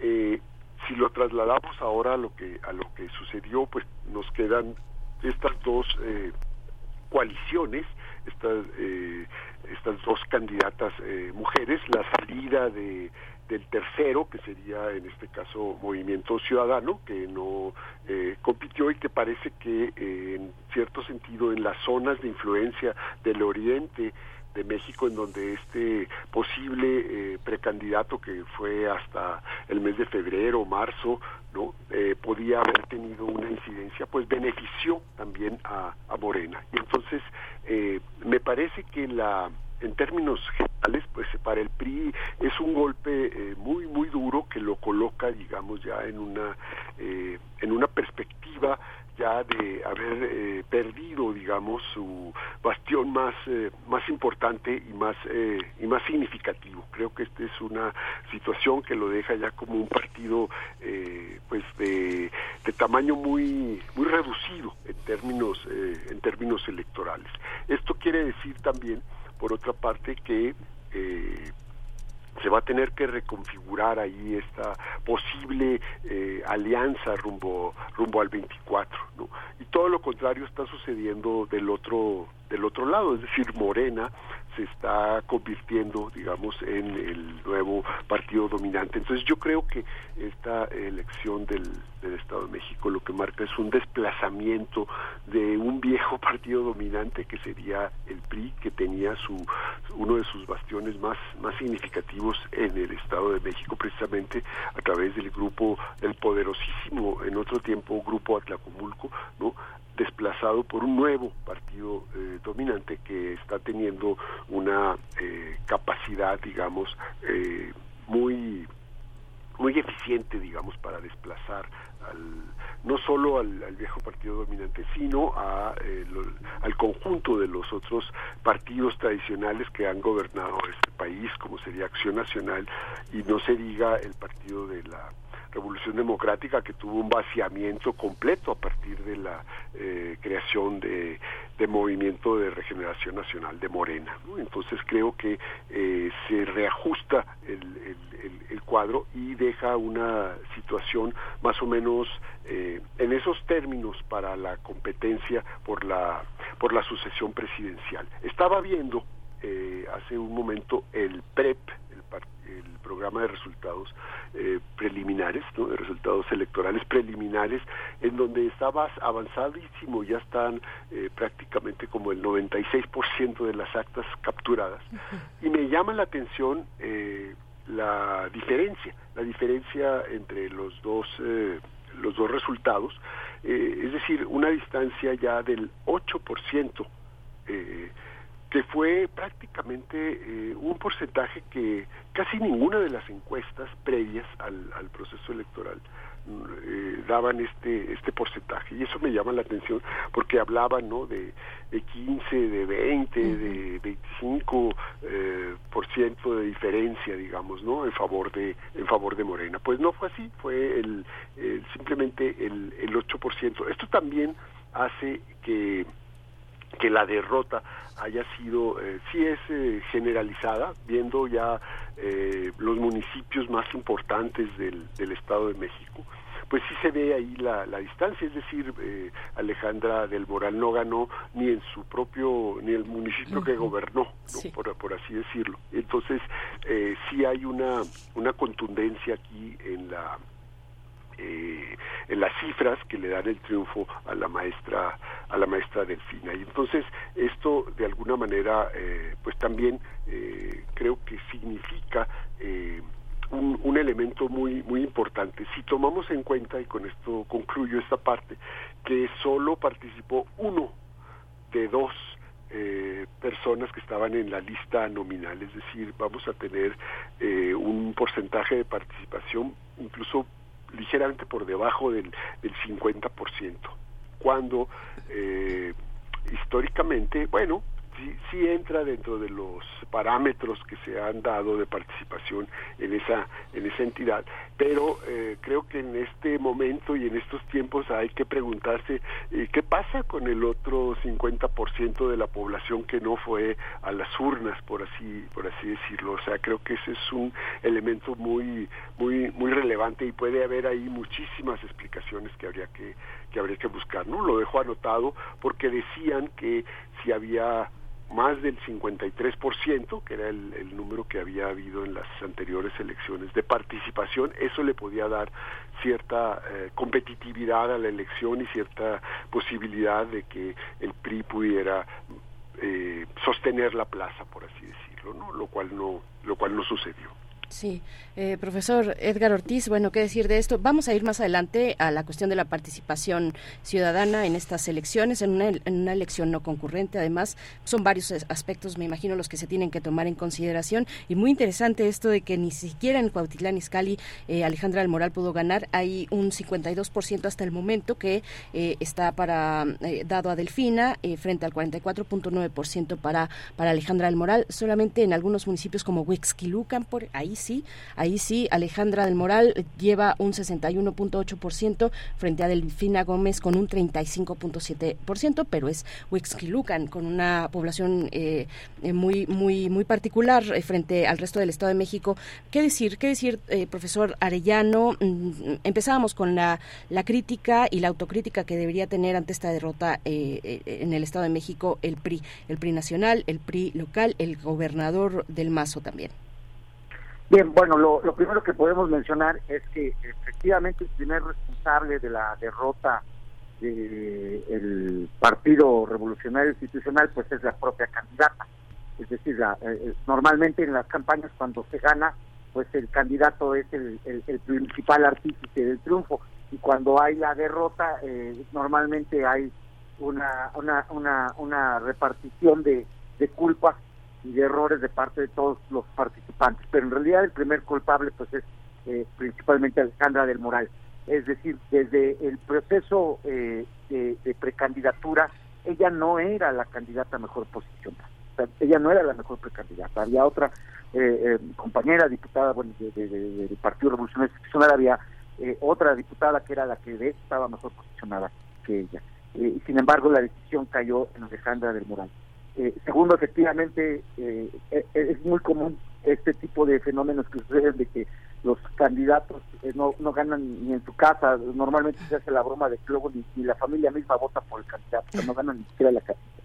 Entonces, esto, esto es un reflejo, a lo mejor puede sonar absurdo broma, pero es un reflejo de cómo muchos candidatos están alejados completamente de, de, su comunidad, de su, de su entorno, eh, eh, no tienen incluso empatía con la ciudadanía con la que conviven de manera más inmediata, es decir, eh, están acostumbrados a hacer esta política muy de la élite, muy de la clase política, eh, muy en las alturas y, poco y poco y poca política en el territorio. Creo que a Alejandra del Moral le faltó esa esa fuerza, esa base, y creo que la principal crítica de la campaña pues tiene que ser ella misma. El segundo me parece, ya lo he tenido en otras conversaciones, que el segundo responsable obviamente son los encargados de la función de gobierno, es decir, del gobierno en acción, es decir, la administración pública que dirigió caso el gobernador, hasta este momento el gobernador Alfredo del Mato, que fue una eh, administración pública sumamente ineficiente, eh, costosa, eh, con malos resultados, con serios problemas de violencia, delincuencia, con serios problemas de transporte público, especialmente en las áreas conurbadas cercanas a la Ciudad de México, con poca respuesta a los problemas agrícolas que de de las zonas rurales del Estado de México, un, un Estado que si bien tiene una, un gran aporte importante económico al país también es un país es una es un estado que tiene grandes desigualdades es decir tenemos zonas eh, eh, muy muy exclusivas eh, muy muy ricas en términos económicos y de calidad de vida en el Estado de México por otro lado tenemos municipios que viven paupérrimo viven prácticamente de milagro los ciudadanos que desafortunadamente habitan esas zonas es decir, es un Estado de México con muchos contrastes con muchas dificultades y que el señor gobernador no tuvo la calidad o la facultad para poderlo resolver. Quizás tuvo empatía con el presidente de la República, pero tener la empatía con el presidente de la República no es suficiente para gobernar un Estado tan con tantas dificultades y tantos problemas. Creo que también la crítica debe ir hacia allá. Y la tercera, obviamente, tiene que ver con el partido político, el Partido Revolucionario Institucional, en particular eh, eh, el partido a nivel nacional, junto con sus aliados, no pudieron, tienen, tienen una serie de problemas estructurales desde hace varios años, donde no pueden conformar una oferta política importante que sea un, realmente un contrapeso para el, para el, eh, el oficialismo o para el, poder en turno. Y además de que su el líder nacional se ha visto envuelto en una serie de escándalos, que eso ha mermado su autoridad moral. y que sin lugar a dudas más allá de las especulaciones de si se quedó sola o no se quedó sola los candidatos. Eso es normal en las campañas, en las campañas ganadoras siempre uno va acompañado, en las campañas que está anunciada la derrota, normalmente los candidatos siempre van solos. Y en el caso de, del Estado de México ya era de esperarse, el Estado de México sigue las, sigue las tendencias electorales que vienen desde el año 2015, en particular a partir del año 2018, eh, con, el, con el crecimiento exponencial de Morena en prácticamente todos los frentes, salvo algunos casos muy en particular. Entonces seguía, seguía esa tendencia el Estado de México desde mucho antes de que iniciase este proceso electoral, si nosotros dejamos las encuestas, eh, no había ningún viso de posibilidades de triunfo por parte del Partido Revolucionario Institucional. Entonces, eh, esto, estos tres ejes, la, la, la, propia, la propia candidata, el gobierno del Estado de México la dirigencia nacional partidista que no logró consolidar eh, eh, primero una oposición realmente importante a nivel nacional y que luego se reflejara en una fuerza relevante en el Estado de México y con todos los recursos eh, propios de la ley que, que permitan a los partidos políticos operar en este tipo de campañas no le no le facilitaron las condiciones a Alejandra del Moral. Entonces esto esto creo que debe ir hacia allá esta crítica y creo que el Partido Revolución Institucional eh, ahorita hay, mucha conmoción y hemos visto algunos diarios que dicen que, que, está muerto, que es el final del partido del PRI. Eh, eso lo vengo escuchando desde el año 2000, desde que perdió. Y la realidad es que también tiene un, es un partido que en algunos momentos sabe aprovechar perfectamente las coyunturas y, y, y, reinventarse a sí mismo para continuar en la vida política del país. Entonces vamos a vamos a esperar qué es lo que pasa en un año, todavía pueden suceder muchas cosas y vamos especialmente a ver qué es lo que la dirigencia nacional decide eh, con relación al futuro de las candidaturas y del candidato a la presidencia de la República. No solo es de 2000 que eh, se, se, declara la muerte del PRI, sino que en este en esta coyuntura de los gobernadores eh, triunfantes de Morena a lo largo del país hay una hay una parte muy importante, doctora Asís Nasif, que es eh, el desmantelarles a sus empresarios, a los empresarios. Yo creo que los estados con mayor número de empresarios priistas o que han apoyado al PRI o que se han enriquecido gracias a los gobiernos priistas están en Jalisco, están en Nueva León y están en el Estado de México. ¿Cómo observa esta operación? Que han hecho en las secretarías de Economía y de Finanzas en los gobiernos de los estados para inmovilizar de alguna manera este, esta, esta, esta parte de, de, correspondencia, de reciprocidad entre el gobierno apoyado y el empresario apoyador. Bueno, no escuché el final. Sí, cómo, cómo dar esta, esta, esta, esta ecuación entre el empresario apoyador y el gobierno y el gobierno apoyado que, que paga que paga el tributo del empresario que apoyó, sobre todo en estos tres estados, en Nuevo León, en Jalisco y en Estado de México, que tenemos un claro empresariado. Cómo, ¿Cuál es el futuro que se observa, dada que, dado que muchos de los gobernadores tienen una política muy alineada con la con las ideas del presidente de la República de ese combate a ese a ese compadrazgo político? Eh, sí, yo creo que eh, en esa parte, digamos, de la de la ecuación, lo que lo que sucedería, digamos, es eh, lo que lo que estamos viendo en este momento, es decir, hay un reacomodo también de los grupos empresariales que se van de alguna manera, pues, acomodando con los diferentes partidos. ya hay como una suerte de pues de yo diría, acostumbramiento a que haya alternancias en el país de todo tipo, las hemos vivido de forma intensa en las últimas décadas, y entonces creo que eh, los eh, sectores, eh, los dueños de, del, capital, de los empresarios, se, se, van, se van acomodando. Sobre todo habría que distinguir aquí los que tienen más más capacidad y más autonomía, digamos, de las políticas públicas, de los que dependen directamente, eh, pues, de las concesiones o de los negocios que puedan hacer con el sector público. Creo que esto da diferentes eh, características del, de los grupos empresariales y en términos políticos pues les da también una, una perspectiva eh, distinta, ¿no? Es decir, y, y todos los niveles de, de, empresarios que podamos poner en la en la vitrina para, para observar, es decir, desde los más grandes como lo que ha sucedido en estas últimas semanas con el Grupo México de, de Germán Larrea, ¿no? Es decir, que eh, tiene muchísimas concesiones mineras y que de alguna forma depende mucho de su relación con el, con el gobierno en turno y con el Estado, etcétera que es un eh, pues uno de los grandes grandes empresarios del, del, país no eh, o el mismo Slim no que tiene también una serie de, el más el más importante por así decirlo el más el más rico en términos eh, económicos en el país. Bueno pues se van acomodando y van teniendo una suerte de también de concesiones y de empresas y van haciendo negocios con, con ellos. Y entonces creo que esto eh, es lo que va lo que va a suceder con el con el reacomodo eh, en el Estado de México, ¿no? Estos grupos empresariales en donde el gobierno, el gobierno del Estado, ¿no? Eh, bueno, pues va a generar esta suerte como de cercanía que le conviene también porque necesita la inversión de la de la iniciativa privada necesita la creación de empleos eh, y hay una serie ahí como de conveniencias mutuas que se van a ir dando entonces yo no creo que haya aquí como un problema de forma eh, específica que se avisore en el panorama en el corto plazo, para así decirlo. ¿no? Yo creo que va a haber un, un reacomodo, es decir, estos grupos eh, económicos eh, se van a ir adecuando, digamos, a las nuevas medidas, como lo han hecho ya eh, con el gobierno del presidente López Obrador en estos años. no creo que haya ningún problema.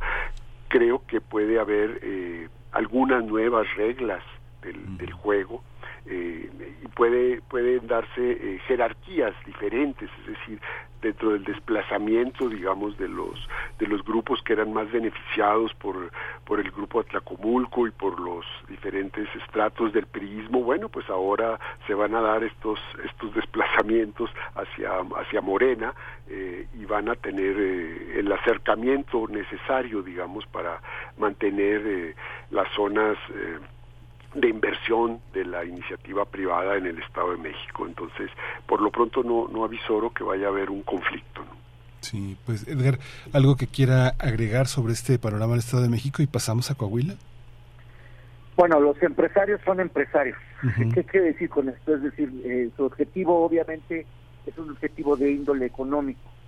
Eh, si bien históricamente ha habido alianzas entre grupos empresariales y partidos políticos o con grupos políticos con facciones políticas, me parece que el empresariado mexicano, al igual que el propio sistema político, es muy pragmático.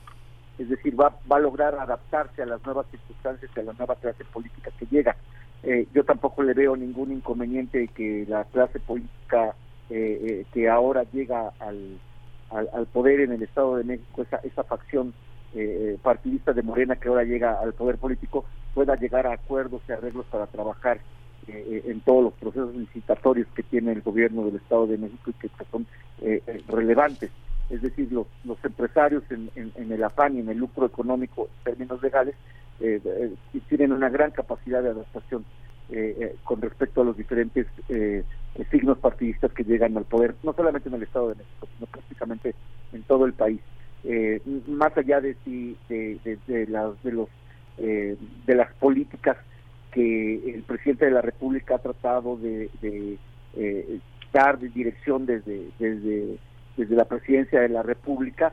Eh, a fin de cuentas, los grupos empresariales siguen trabajando con normalidad, siguen teniendo relaciones con, con los gobiernos en diferentes ámbitos y órdenes eh, de gobierno, entonces no le veo mayor tampoco mayor dificultad, incluso probablemente por la experiencia que ya tienen Escoco, eh, sean ellos eh, esta, esta, esta, nueva facción eh, partista de Morena que llega al poder, sea ya conocida de los empresarios del Estado de México. Sí, vayamos eh, pues entonces a, Coahuila, Coahuila donde además de la elección a gobernador, ahí sí cuatro candidatos varones.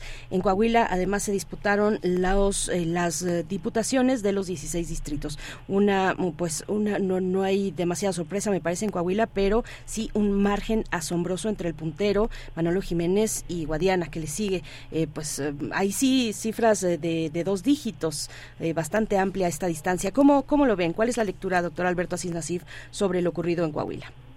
Sí, creo que como sucedió también en el Estado de México, en Coahuila no hay una... Eh, pues no hay una sorpresa, quizá esta eh, situación que tú mencionas, Berenice, del margen, sí sea como un eh, asunto a, a, destacar, ¿no? Que porque se, se pensaba que eh, si se hacía el operativo de eh, volver a juntar toda vez la, la coalición de, de, Morena con el PT y el Verde, como trataron de hacer al final, que en términos eh, prácticos creo que no funcionó, no sirvió de nada, ya estaban impresas las, las boletas, los candidatos se quedaron ahí de forma pues muy firme, digamos, en sus en sus posiciones entonces creo que esta situación eh, no no afectó de forma de forma importante. Y sumados todos digamos eh, eh, para fortalecer la, la alianza morenista pues creo que es un escenario en donde de todas maneras la alianza con el PRI a la cabeza hubiera obtenido el triunfo. Ahora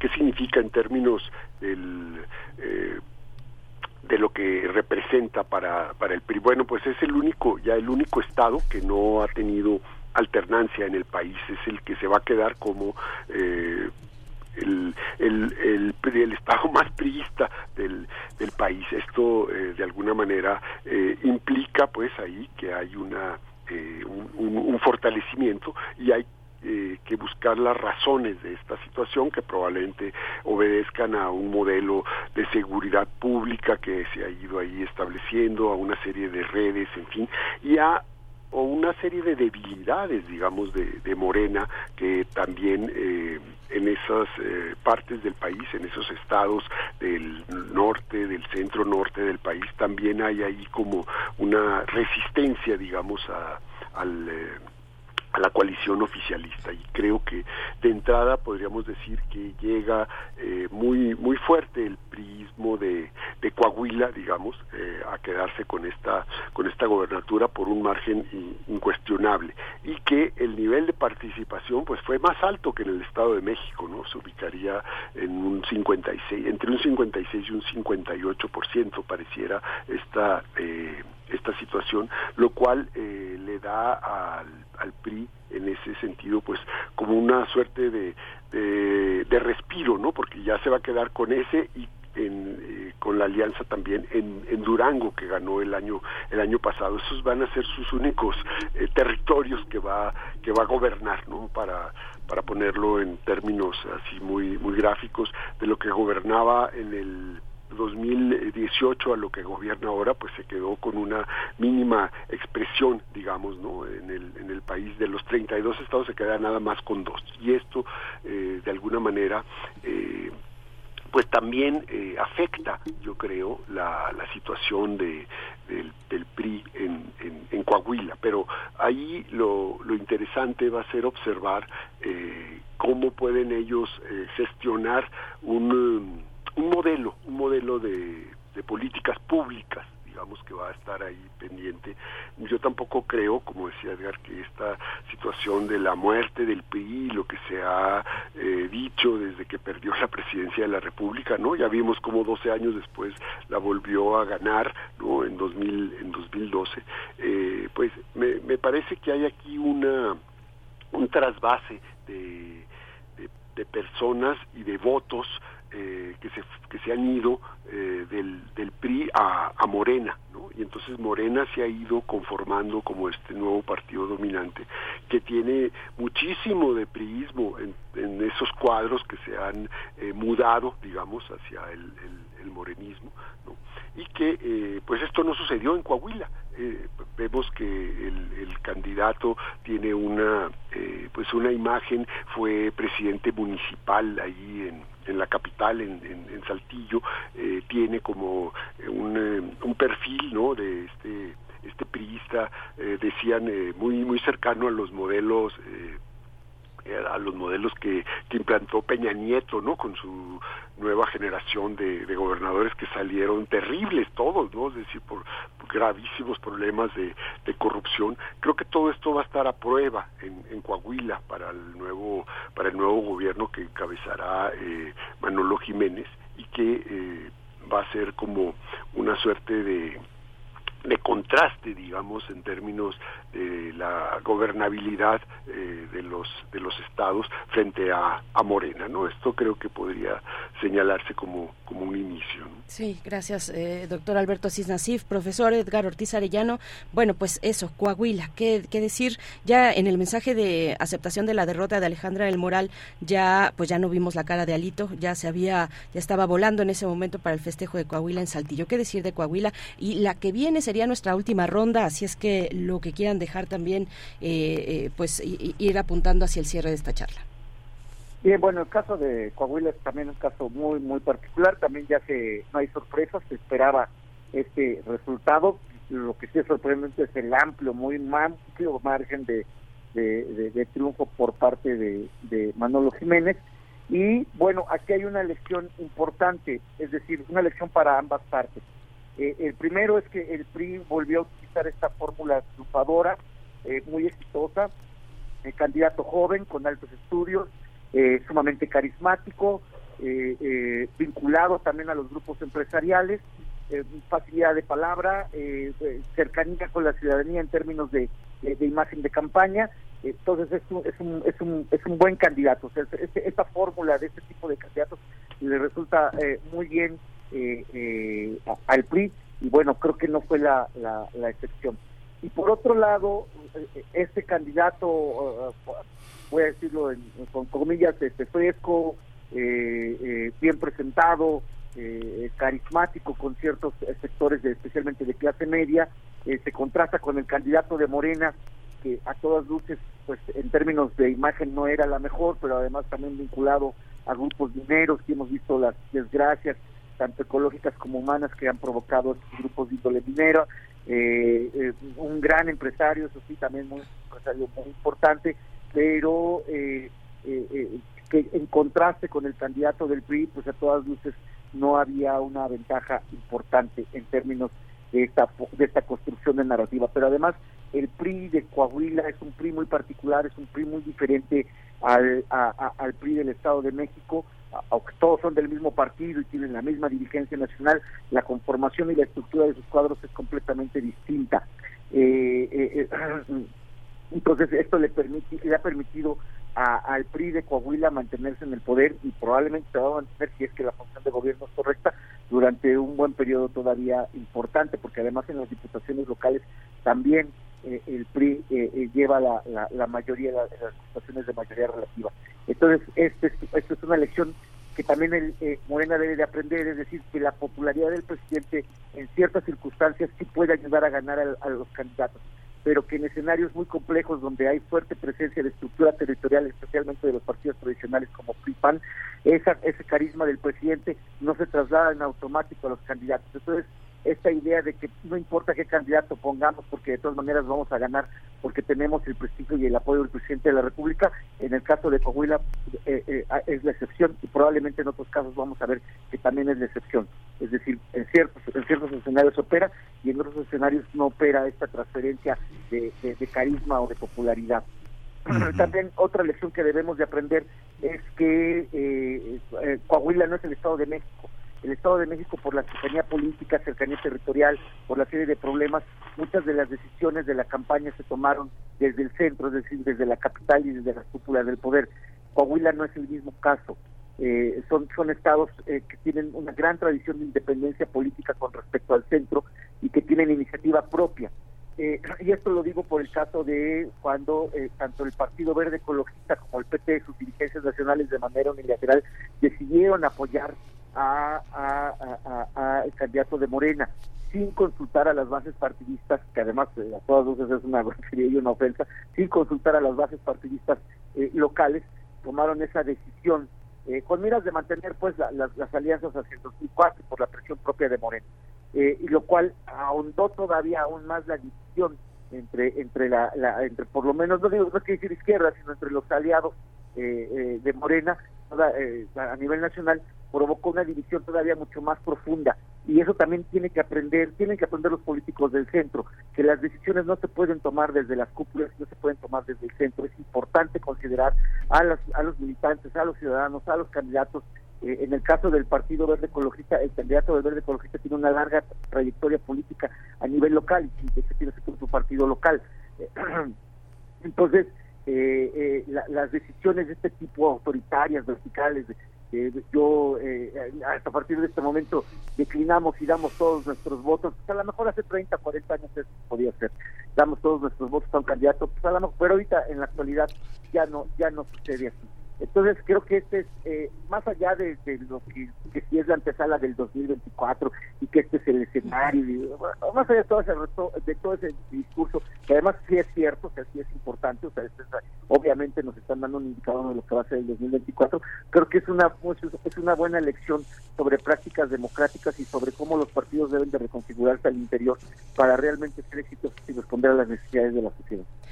Pues sigamos, sigamos conversando ya. Ahora sí el tiempo nos alcanzó, pero bueno, hay todavía mucho que, seguir, que seguir observando los desafíos, por supuesto, para el caso de la alternancia que llega al Estado de México. Esta cuestión de que, eh, pues algunos dicen hoy comienza, hoy lunes comienza el proceso político de cara a la elección del 2024. Por cierto, hoy hay una reunión de los que aspiran a ser candidatos y candidata eh, por parte de Morena, eh, con, con el presidente del partido. En fin, todos esos elementos y muchos más. Profesor Edgar Ortiz Arellano, profesor del posgrado de la Facultad de Contaduría y Administración académico del CESNAF, muchas gracias como siempre por participar en este espacio.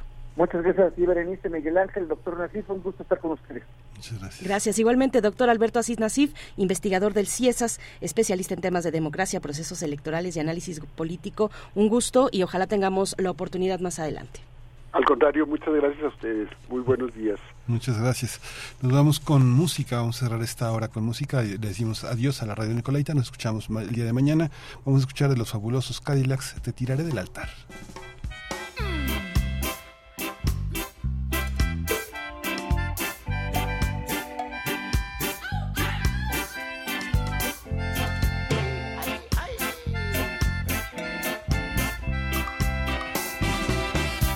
comienza a irse el sol y la cerveza ya se empieza a acabar. Yo me pregunto por qué, por qué mi amor se fue tan solo.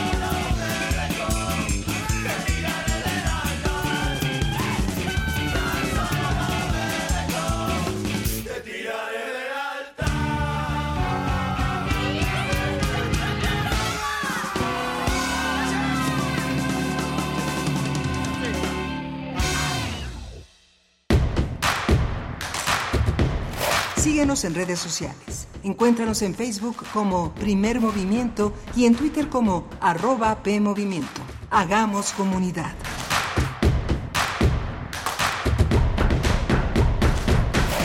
¿Por qué es valioso actualizar tu INE cuando te cambiaste de domicilio? Porque con ello puedo tomar decisiones para mi colonia. Para estar vigente a la hora de votar. Porque ahora yo vivo aquí y pertenezco ahora a este lugar. Porque podemos formar parte de las elecciones en nuestra colonia. Si te cambiaste de casa, avísale al INE y sé parte de quienes toman las decisiones en tu nueva comunidad. Haz tu cita en INETEL 804-33-2000 o en INE.mx. INE. Las historias concluyen, las palabras vuelan, los escritos se malinterpretan y los sonidos permanecen. Hacia el tema de la escucha en general de documental sonoro. Todo va en el mismo sentido y ese sentido es que pues hay más producciones sonoras, más historias para escuchar, más gente que quiera hacer esto. La UNESCO señaló que tienen valor patrimonial las producciones radiofónicas. Tenemos una identidad en común, tenemos sonidos que nos hermanan y queremos contarnos desde nuestra especificidad, además comparte una lengua. Radio UNAM te invita a escuchar la serie que conjuga el arte y el periodismo en un mismo género. Foro Sonodoc 2022. Un recinto para celebrar el documental sonoro. Todos los viernes a las 17 horas por el 96.1 de FM un archivo sonoro para representar el presente. Radio UNAM, Experiencia Sonora.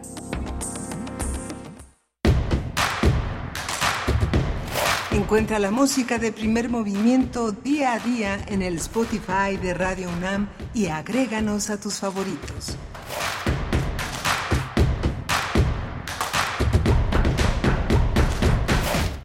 Hola, buenos días. Son las nueve con tres minutos ya, nueve con tres minutos, hora del centro del país. Desde la capital les saludamos en vivo, haciendo radio pública, radio universitaria, radio UNAM, aquí en el 96.1 de la frecuencia modulada, el 860 de amplitud modulada y en la web www.radio.unam.mx. Estamos con ustedes para iniciar esta tercera hora de transmisión con Violeta Berber al, al frente del timón en la producción, en la asistencia de producción, Andrés Ramírez en la consulta sola de la cabina de FM, Socorro Montes en amplitud modulada. Les damos la bienvenida, un saludo y por supuesto también Miguel Ángel Quemain en la voz y en un momento más también en la poesía necesaria. Miguel Ángel, buenos días. Hola Berenice, buenos días, buenos días a todos nuestros radioescuchas. Pues interesante para el podcast de las eh, primeras eh, eh, entrevistas que hemos tenido esta mañana con eh, la, la, feria del libro y audiovisual en Querétaro, que es una experiencia que seguramente va a ser muy, muy productiva, muy interesante en esa zona del Bajío que empieza a, a despabilar, a, a ofrecer muchas opciones para las personas que tienen una, una, una cosa que decir. Las elecciones en el Estado de México y en Coahuila han sido también muy, muy interesantes, eh, eh, tratadas con dos especialistas, dos opiniones que ofrecen un panorama muy importante, Edgar Ortiz Arellano y el doctor eh, Alberto Asís Nasif, investigador del CIESAS. Muy, muy interesante, un panorama que seguramente perfilará la elección de 2024 en muchísimos sentidos, Berenice. Por supuesto, bueno, nos comentan por acá varias cuestiones. Esto, esto del efecto cucaracha, dice Rey Guillermo, bueno, pues cómo va a estar esta diáspora de operadores, de servidores públicos eh, ligados al PRI, cómo va a estar, bueno, después de, de, no llegaron a los 100, pero casi 100 años ininterrumpidos de gobierno estatal, o sea en lo local sí había sí sí hubo sí hubo alternancia pero no en lo en, lo que tiene que ver con el estado con el gobierno del estado. El grupo Atlacomulco que fue fundado en 1942 1942 y que bueno esta narrativa lo comentábamos con nuestros invitados en la hora anterior que es muy poderosa de poner a una mujer como eh, Delfina Gómez eh, con esas características una mujer de origen popular una eh, profesora normalista que hasta 2012 todavía era era directora de una escuela pública, ¿no? Es muy muy interesante y cómo llega esta mujer que eh, de padre de padre albañil, de madre costurera, eh, la mamá tenía que vender eh, panes para, para, para solventar los, los gastos que no eran suficientes con su salario de costurera y bueno, llega esta mujer, esta mujer a desbancar un, a un grupo, eh, pues uno de los grupos políticos más poderosos del país, eh, con una permanencia de casi 100 años en un estado como el Estado de México eh, y con las condiciones en las que se encuentra el Estado de México, condiciones deplorables en muchos de sus municipios, con algunas poquísimas excepciones. Huixquilucan, lo mencionábamos, es de los pocos municipios que tienen a Alejandra del Moral como, como, como candidata a la cabeza, pero nada más, hasta ahí, o, muy pocos, digamos, la mayoría pues descantados, incluso el mismo Cuautitlán Izcalli, donde Alejandra del Moral fue en 2009, estuvo tres años ahí, de 2009 a 2012, eh, fue presidenta municipal cuando tenía unos 25, 26 años, esta mujer que estudió en la Ibero, en la Universidad Iberoamericana, después con estudios de posgrado en el TEC, eh, bueno, pues es muy contrastante y es una narrativa muy poderosa la de Delfina Gómez que viene a desbancar al grupo político Atlacomulco. ¿no? Sí, Alejandra, hija de dos personas, dos profesionistas, un ginecólogo, una, una, psicóloga, eh, digamos que tampoco es una tampoco es un perfil eh, eh, que, es un perfil que como decía el doctor Edgar, Ortiz se fue criando con los las pautas del PRI una mujer que fue en ascenso. Hay dos como dos dos rumbos no las personas que trabajan muchísimo en sus puestos y otras otras perspectivas que son para el ascenso político que son para colocarse en diputaciones senadurías competir por presidencias municipales y colocarse siempre con un perfil de estudios eh, básicos en, una competencia que va profesionalizándose con puestos que vienen del dedazo, que vienen de un acomodo político que dista mucho de los cuadros que son parte del servicio profesional que llamamos de carrera, pero que bueno, que ya cada vez importa menos el servicio profesional de carrera, ¿no? Todo es así como un arbitraje muy subjetivo. ¿no? Sí, sí, Miguel Ángel. Bueno, eh, y, y, importante también, ayer Mario Delgado lo dijo en las dos oportunidades que tuvo cuando salió a las seis de la tarde con, eh, pues, en compañía de, de, Delfina y de todo el equipo, y cuando salió después también ya en el meeting que, tuvo lugar en Toluca, ahí frente al Palacio de Gobierno. Y, eso ya, ya bastante tarde, los que nos quedamos por ahí nos desvelamos un poco porque fue pues ya cercana a la, a la medianoche o once y media por ahí, pero Mario Delgado en ambos eh, discursos insistía en que el método funciona. El método, eh, el, método funciona, no sé si lo, lo, detectaste en, los dos discursos. Y además eh, dijo que se reuniría con la, bueno, eso ya lo sabíamos, se, se, se reuniría con la y los candidatos por parte de Morena a, a, la presidencia de la República el día de hoy para ver las líneas de, eh, del método, del método, ¿no? Él decía, las, las encuestas funcionan, vean el Estado de México, bueno, ahí a los dos que venció Delfina Gómez estaban con, con, ella, ahí en el templete, y él hizo mención en los dos discursos, si no lo, si no lo eh, detectaron, revísenlo ahí y, fue interesante, fue interesante que lo puso ahí al centro al menos eh, Mario Delgado, por supuesto que tiene esta tarea ahora con lo que viene eh, de cara al 2024, Miguel Ángel. Sí, que las encuestas funcionan al interior de Morena, pues funciona, o sea, es algo que es un método que está este este si quieren sí no quieren no esa, esa es una digamos es, eh, no, no hay mucho doblez no hay mucha complejidad. Es una militancia muy, muy, cerrada con objetivos muy claros que se cumplen muy en lo inmediato con cuadros muy muy estructurados que vienen de una de una lección que por lo menos tiene 30 años atrás en la participación ciudadana en los en los bloques que se conforman eh, al interior de, los, de, las estructuras más básicas del partido. Creo que es interesante es interesante y va, va a dejar muchas muchas este muchos desafíos para pensar de aquí al 24. Así es. Bueno, pues le seguimos leyendo en redes sociales. Cintia López, muchas gracias por eh, escribir. Refrancito también, que está por acá y que nos manda un video de su presencia en el Zócalo Capitalino el sábado pasado con los fabulosos Cadillacs. Llegaste adelante, muy, muy cerca, eh, pues por lo menos en el primer cuadro, Refrancito, porque algunos no tuvimos esa suerte y nos quedamos en las calles, en las calles circundantes del Zócalo. Sí, sí, tenías que llegar casi. Yo me asomé a cada, que bueno que se han dado algunos de estos conciertos, eh, reviso Webcams México para ver cómo va, cómo se va llenando el Zócalo capitalino y lo revisé a las 6 de la tarde y estaba pues ya se veía lleno con o sea, digamos no apretado, pero lleno, ¿no? Ya se veía lleno a las 6 de la tarde, el concierto empezó a las 8 y bueno, pues gracias Refrancito, eh, pues sí nos la pasamos muy bien por allá. En las cámaras Refrancito se ve que llega desde el viernes. Sí, es entrevistado por distintos medios, eh, ahí acampando y demás. Bueno, pues gracias. Esther Chivis también nos desea una buena mañana de lunes. Nosotros vamos a tener un, eh, bueno, en este mes que es el mes del, del orgullo, eh, el mes del orgullo LGBT, la UNAM, a través de la Coordinación para la Igualdad de Género, pues realiza mm, varias actividades en también, digamos, en colaboración con otras instancias dentro de la misma UNAM, con una visión transversal como, como,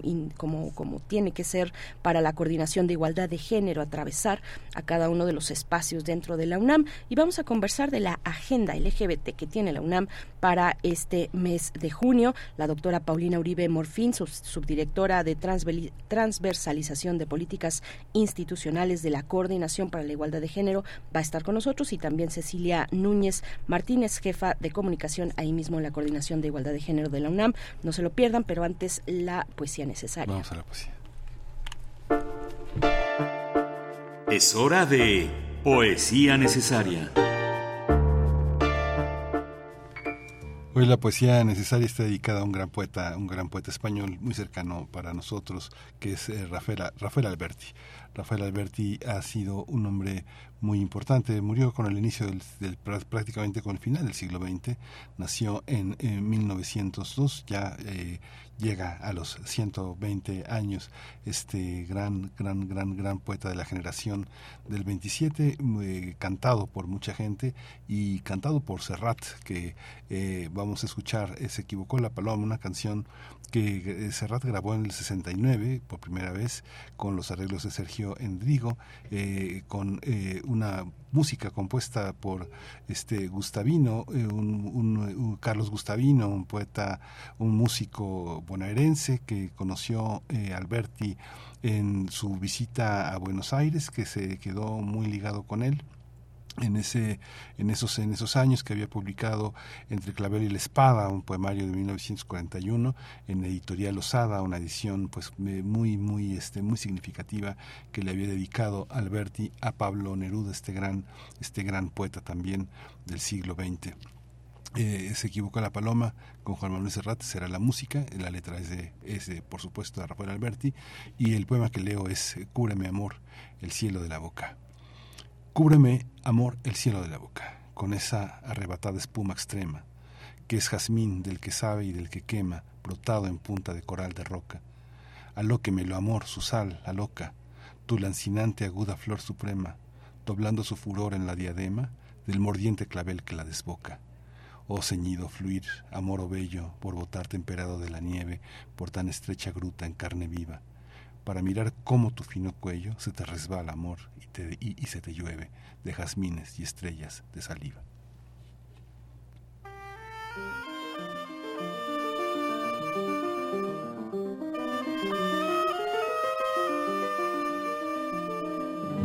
Se equivocó la paloma, se equivocaba. Por ir al norte fue al sur creyó que el trigo era agua, se equivocaba,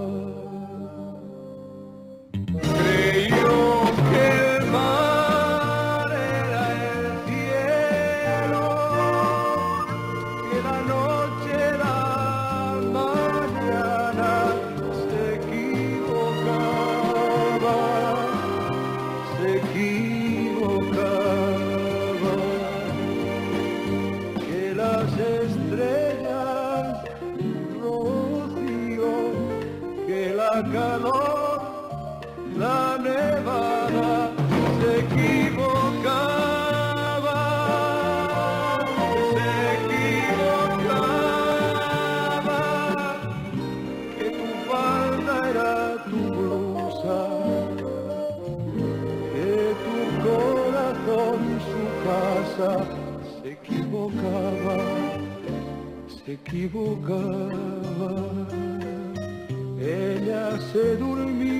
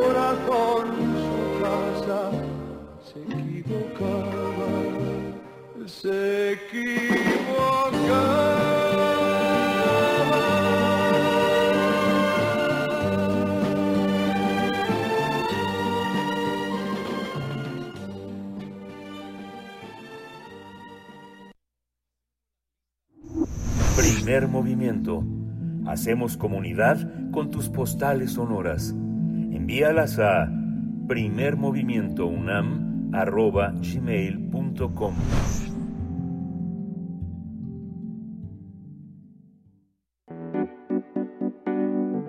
La mesa del día.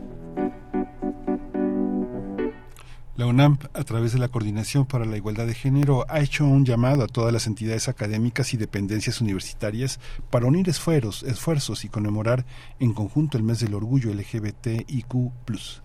Con ello llega la Boletina 58, que contempla diversas actividades sobre las diversidades sexogenéricas. Una de ellas es el foro titulado LGBT, Fobias, Disforias y Dismorfias desde una perspectiva de género, organizado por el Instituto de Biotecnología y que se llevará a cabo el próximo 5 de junio. O sea, sí, te- sí, hoy. Hoy. Sí, si te interesa el cine, también se va a presentar un ciclo de cine llamado Visibilidades, que incluye varias funciones que se van a proyectar el 5, 6 y 7 de junio. También CCH Vallejo ha organizado un ciclo de cine y conferencias el 8, el 15 y el 22 de junio. para seguir conmemorando el mes del orgullo LGBTIQ+. Este 14 de junio se llevará a cabo la mesa de diálogo Habitar la lenchitud, múltiples formas de mostrar la existencia lésbica que es organizada por, por la Facultad de Ciencias. El 21 de junio, eh, la conferencia magistral Breve genealogía sobre lo que sobre lo queer, queer y los transfeminismos y la verdadera crítica al género está organizada por la Coordinación de Humanidades del Centro de Investigaciones y Estudios de Género, el CIECH. Pues si ustedes están interesados en más actividades relacionadas, pueden leer la boletina 58, número 58, con todas las actividades del mes del orgullo Puma, que está en las redes sociales de la Coordinación para la Igualdad de Género de la UNAM. Vamos a conversar sobre este mes tan importante para el orgullo LGBTIQ y las actividades que organiza la Coordinación para la Igualdad de Género de la UNAM. Está con nosotros la doctora Paulina Uribe Morfín. Ella es la subdirectora de transversalización de políticas institucionales de la Coordinación para la Igualdad de Género de la UNAM. Bienvenida, buenos días. Miguel Ángel, muchas gracias por la invitación. Eh, a nombre de la doctora Diana Tamara Martínez, que es la coordinadora, y de todo el equipo que estamos en la CIU, les agradecemos este espacio. No, al contrario, muchas gracias por estar esta mañana, doctora Paulina Uribe. También nos acompaña Cecilia Núñez Martínez, jefa de comunicación de la Coordinación para la Igualdad de Género de la UNAM. Gracias igualmente por esta presencia, Cecilia Núñez, bienvenida. Hola, ¿qué tal, querida Berenice, querido Miguel Ángel? Un gustazo, como siempre, estar con ustedes en primer movimiento y con- saludando a todo el auditorio que hoy nos escucha. Muchas gracias. Doctora Paulina Uribe, ¿cómo, ¿cómo entender la necesidad de diferenciar los públicos, las edades, las búsquedas, las diferencias en una actividad tan importante para mostrar las capacidades de la universidad de entender, de dialogar, de conversar con su propia comunidad? Sí, pues la universidad es un espacio plural, es un espacio de creación de conocimiento y lo más importante es que reconozcamos las diversidades como una fortaleza. Entonces el objetivo de estas actividades es reconocer que habemos personas diferentes en la universidad y que eso nos enriquece. Y entonces las actividades que se organizan en la universidad eh, van dirigidas a todos los públicos. Dentro de la CIGU, eh, una parte de la política institucional nos permite, nos permitió crear comisiones internas de igualdad de género dentro de cada entidad y son estas comisiones quienes organizan las diferentes actividades que, que ahorita ustedes estuvieron enunciando y que van dirigidas a los públicos que cada entidad considera importantes. Entonces tenemos un alcance muy grande de públicos por esa razón hay una, hay una eh, necesidad de reconocer los esfuerzos organizativos que se hacen en distintos territorios. CCH Vallejo ha tenido muchísimas iniciativas por parte de los propios alumnos, ha sido un activismo muy importante tanto en los protocolos de género como en la creación, no sé, desde, su, de su festival de cine, de su festival de literatura, cómo ha sido también la Facultad de Filosofía y Letras con todas las eh, chicas eh, violetas, las denuncias, toda esta parte en la Facultad de Ciencia, cómo distinguir, cómo fortalecer cómo fortalecer a esos grupos dándoles presencia y reconociendo que tienen que tienen personas eh, detrás empujando aunque sean egresados Cecilia Cecilia Núñez Sí, eh, es muy importante lo que lo que mencionas, eh, cómo estos estos grupos, las comunidades se fortalecen con, con la diversidad, con la pluralidad de perspectivas, de formas de vivir, de entender el mundo, y eso es parte de la riqueza, como señalaba Paulina, que no podemos eh, negar, no podemos invisibilizar, ¿no? Al contrario, es impresionante ver, eh, como, como mencionas, en los SH y en las, en las preparatorias, la fuerza que tienen estos temas, ¿no? El, el, papel activo de, de, las comunidades, de los, las, les chiques, en, que a, tan tempranas edades ya la, la, tienen muy clara, ¿no? Están con, con la fuerza muy arriba, ¿no? El impulso para eh, promover el respeto, eh, el ejercicio de sus derechos humanos conociendo muy bien sus identidades. Recién tuvimos oportunidad también de estar en la, en la Escuela Nacional Preparatoria número 9, que tiene una colectiva LGBT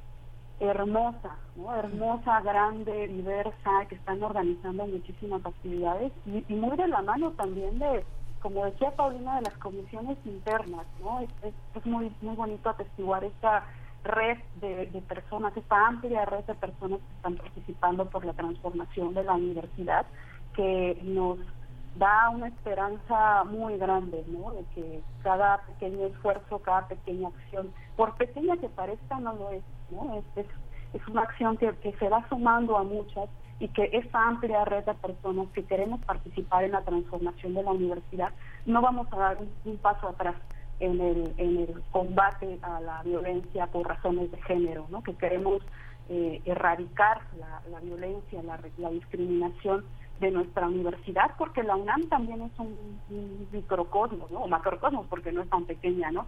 Esto de lo que sucede a nivel nacional.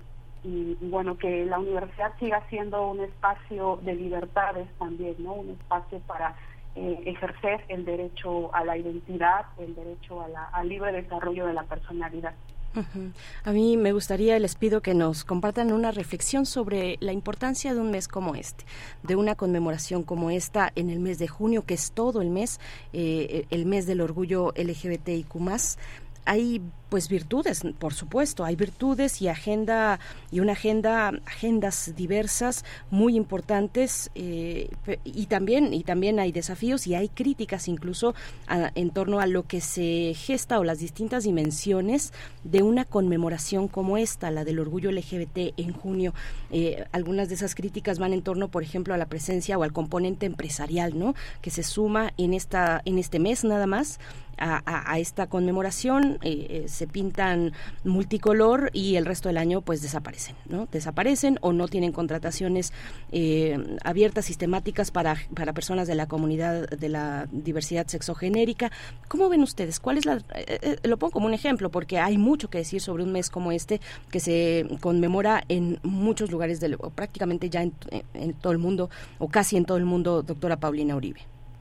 Sí, pues bueno, consideramos que el orgullo universitario y, este, y el orgullo de las diversidades sexogenéricas no son excluyentes, pues, este, forman parte de la construcción de la universidad y esto que decíamos del valor de la diversidad y de la disidencia, eh, no lo consideramos una, una moda como, como muchas veces puede pasar con las marcas, ¿no?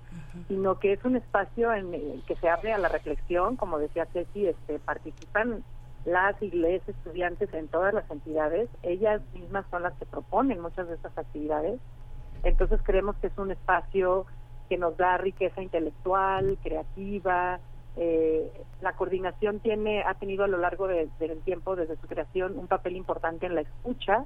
Entonces no es que nosotros estemos proponiendo ciertas actividades más bien recopilamos hacemos visible y, retomamos lo que la misma comunidad universitaria está proponiendo creo que eso es muy diferente a hacer algo solo por eh, estar en un en un mes conmemorativo no eh, queremos este que estas estructuras cambien y para para esto necesitamos pues esta discusión, esta creación artística, estos espacios inclusivos, no discriminatorios y libres de, violencia que deben empezar en cada una de nuestras entidades.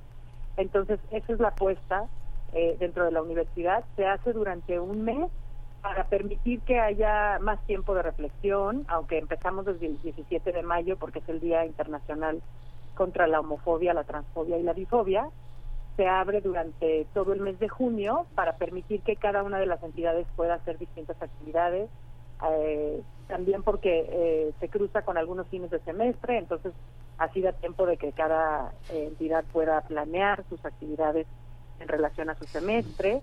Hay actividades presenciales, hay actividades en línea, este, entonces esto también permite un, un alcance mayor y pues siempre eh, teniendo en cuenta, en cuenta esto que decíamos, de que es muy importante reconocer eh, esta diversidad, no como un problema, sino como una cualidad que tenemos en la universidad y eh, el, mes de conmemoración nos da tiempo de que todas estas voces se puedan manifestar. Por supuesto, sí, es un mes muy importante. Cecilia Núñez, ¿tú qué nos puedes compartir a manera de reflexión de un mes como este, incluso pues fuera, fuera de la universidad?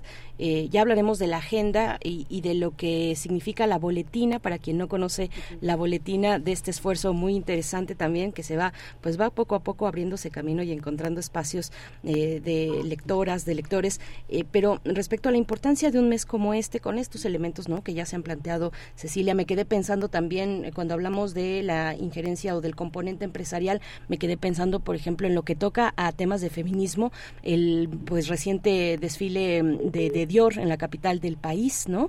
con elementos que forman parte muy importante y muy sentida también de la protesta feminista. ¿no? Ahí como, como ejemplo también, ¿qué nos puedes comentar, Cecilia? Sí, claro que sí. Y eh, por supuesto precisar que desde la Coordinación para la Igualdad de Género creemos y, estamos eh, absolutamente convencidas de que la lucha eh, por los derechos de las personas LGBT y las luchas feministas son paralelas, ¿no? que se alimentan entre sí porque tenemos un enemigo en común, en común que es el, patriarcado, ¿no? que nos ha violentado eh, nos ha excluido y nos ha invisibilizado tanto a las mujeres como a las, a las personas que vivimos desde la diversidad y la disidencia de sexo y género.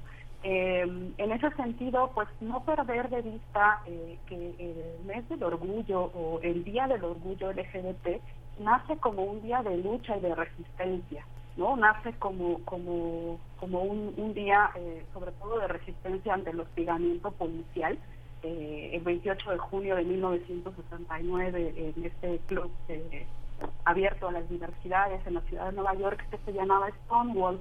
Y al, año siguiente es cuando se organiza la primera marcha del orgullo y de ahí digamos como de Nueva York se, extiende a todas las ciudades de Estados Unidos y dentro de muy poco eh, logra abarcar muchísimas ciudades alrededor de todo, de todo el mundo ¿no? entonces eh, precisamente la, el, salir a las calles, el tomar las calles, tiene que ver más con congregarnos. Eh, quizás el efeméride es, como un pretexto, ¿no? Un, pretexto para hacer un ejercicio de memoria para y para reivindicar el, el, acceso a nuestros derechos, ¿no? A nuestros, a nuestros derechos, a nuestras libertades civiles, políticas.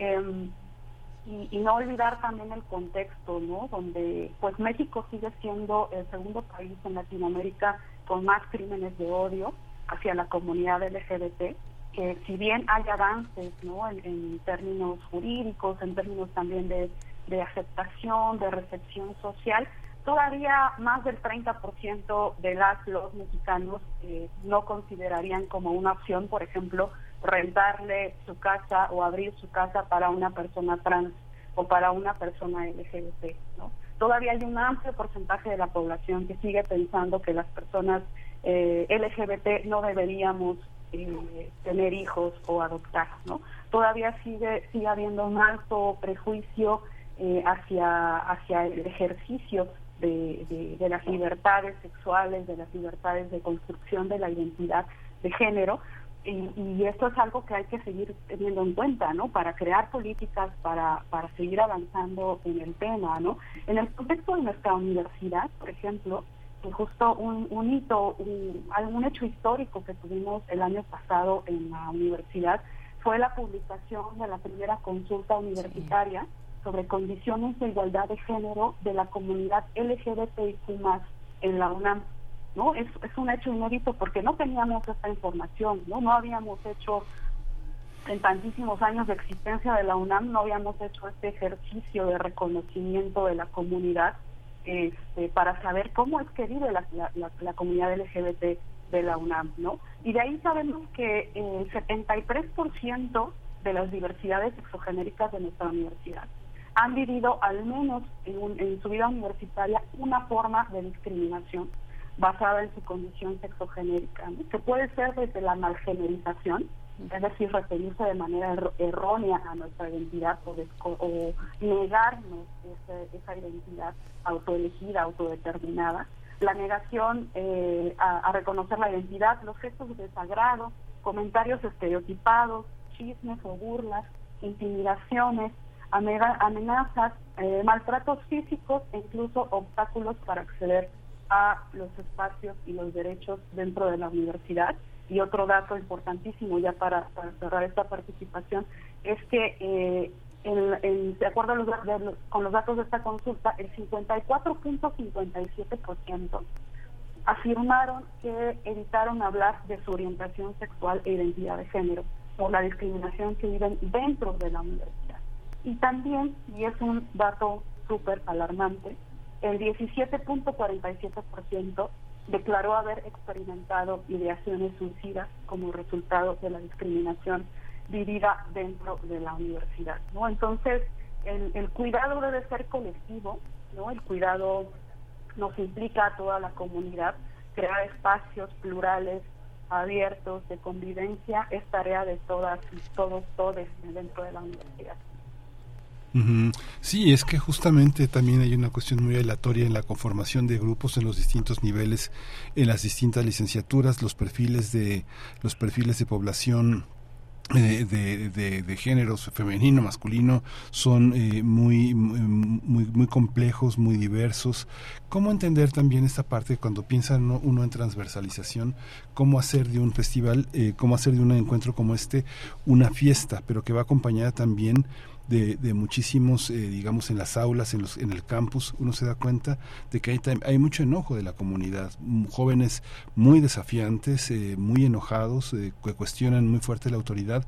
¿Cómo llamar, cómo hacer un llamado a entender esta situación, ¿no? que la violencia realmente no, no es eh, contra quien la recibe en ese momento, ¿no? Digo, es difícil de entender porque a veces un profesor se puede sentir muy agredido, un compañero muy agredido, pero en realidad es algo más generalizado, como dices, este, Cecilia, es realmente una actitud contra un sistema patriarcal en la que no paga quien la hizo, sino quien está enfrente en ese momento, ¿no? ¿Cómo entender esta parte?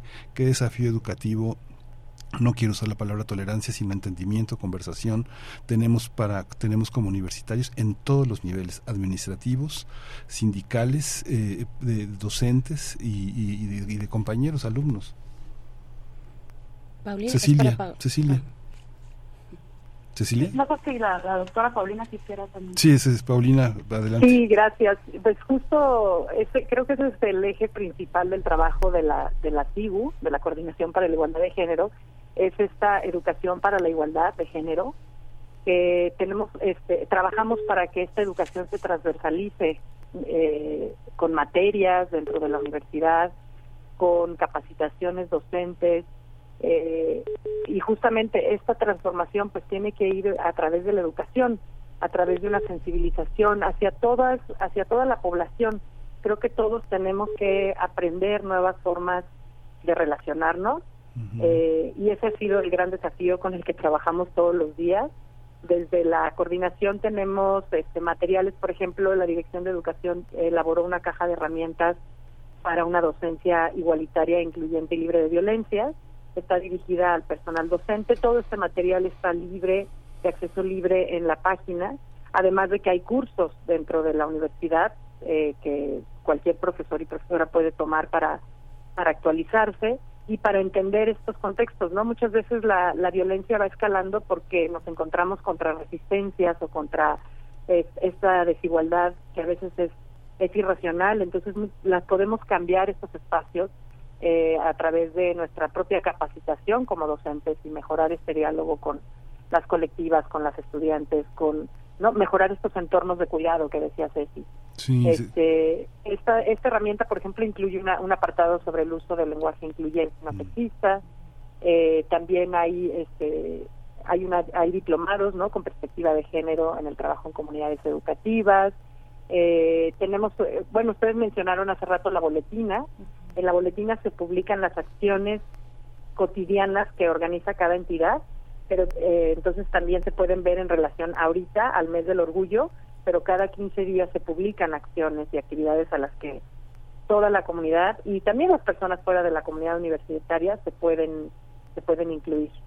Sí, y Cecilia, esta, esta parte que también es tan, tan importante, no sé, en Derecho, en Ingeniería, llevan materias específicas para poder redactar una tesis, para poder hacer protocolos que no llevan en otras materias. También para, para aprender a vivir, para aprender a convivir y para aprender a pensar de cómo, cómo, cómo está la universidad en la, en, en la aprobación de materias que tienen que ver con estos protocolos, con protocolos de no violencia, de una cultura de paz, de una cultura de entendimiento eh, en temas de género cómo estamos en esa en esa parte. Hay facultades que son muy resistentes no que hay una digamos hay una hay una parte que tradicionalmente ha sido muy machista no y que hay facultades en las que nunca ha habido una mujer por ejemplo no Claro, sí, donde eh, facultades que y, carreras, ¿no? Licenciaturas que han sido también como eh, masculinizadas, ¿no? En cuanto a su acceso, eh, todavía seguimos teniendo eh, muchos muchos prejuicios, no muchos estereotipos alrededor de qué es lo que pueden hacer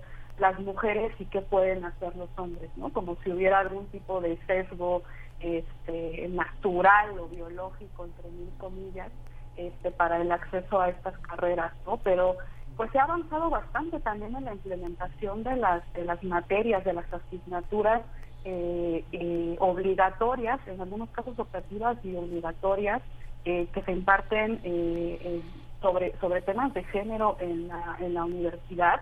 Eh, ya se cuenta con casi la totalidad de las de las carreras tienen estas estas asignaturas algunas como decía de manera de manera obligatoria no y es muy interesante también escuchar los testimonios de las, los, les estudiantes y, y las, los, les docentes que participan en, en la creación de estas asignaturas y, y, ya cuando se están dando también cuáles son las experiencias que comparten, ¿no? Yo he tenido oportunidad de escuchar algunas clases de la Facultad de Química, por ejemplo, ¿no? Este, donde la, de la asignatura de género de la Facultad de Química, donde pues uno podría decirse, bueno, ¿y qué tiene que ver?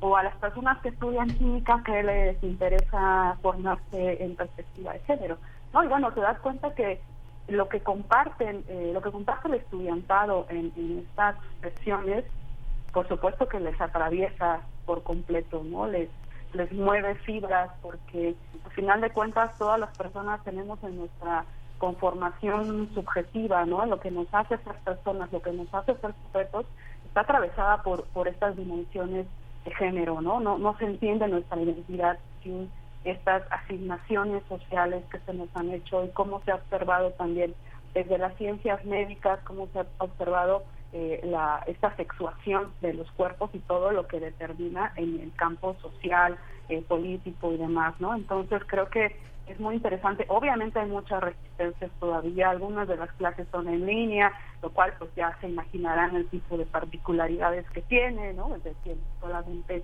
este eh, enciende, entra a la sesión y, ya, pero también se observa un gran número de estudiantes que tienen muchísimo interés en, estos contenidos, aunque no, no obtengan una calificación, ¿no? Esto es muy interesante de ver porque al final de cuenta, al final de cuentas eh, justo eh, habla de esta de esta riqueza, de esta diversidad de las personas y que cada vez estamos más interesadas también en hablar de estos temas y que como comunidad eh, no nos lastimen, no no nos vulneren nuestros derechos este, en, los espacios universitarios.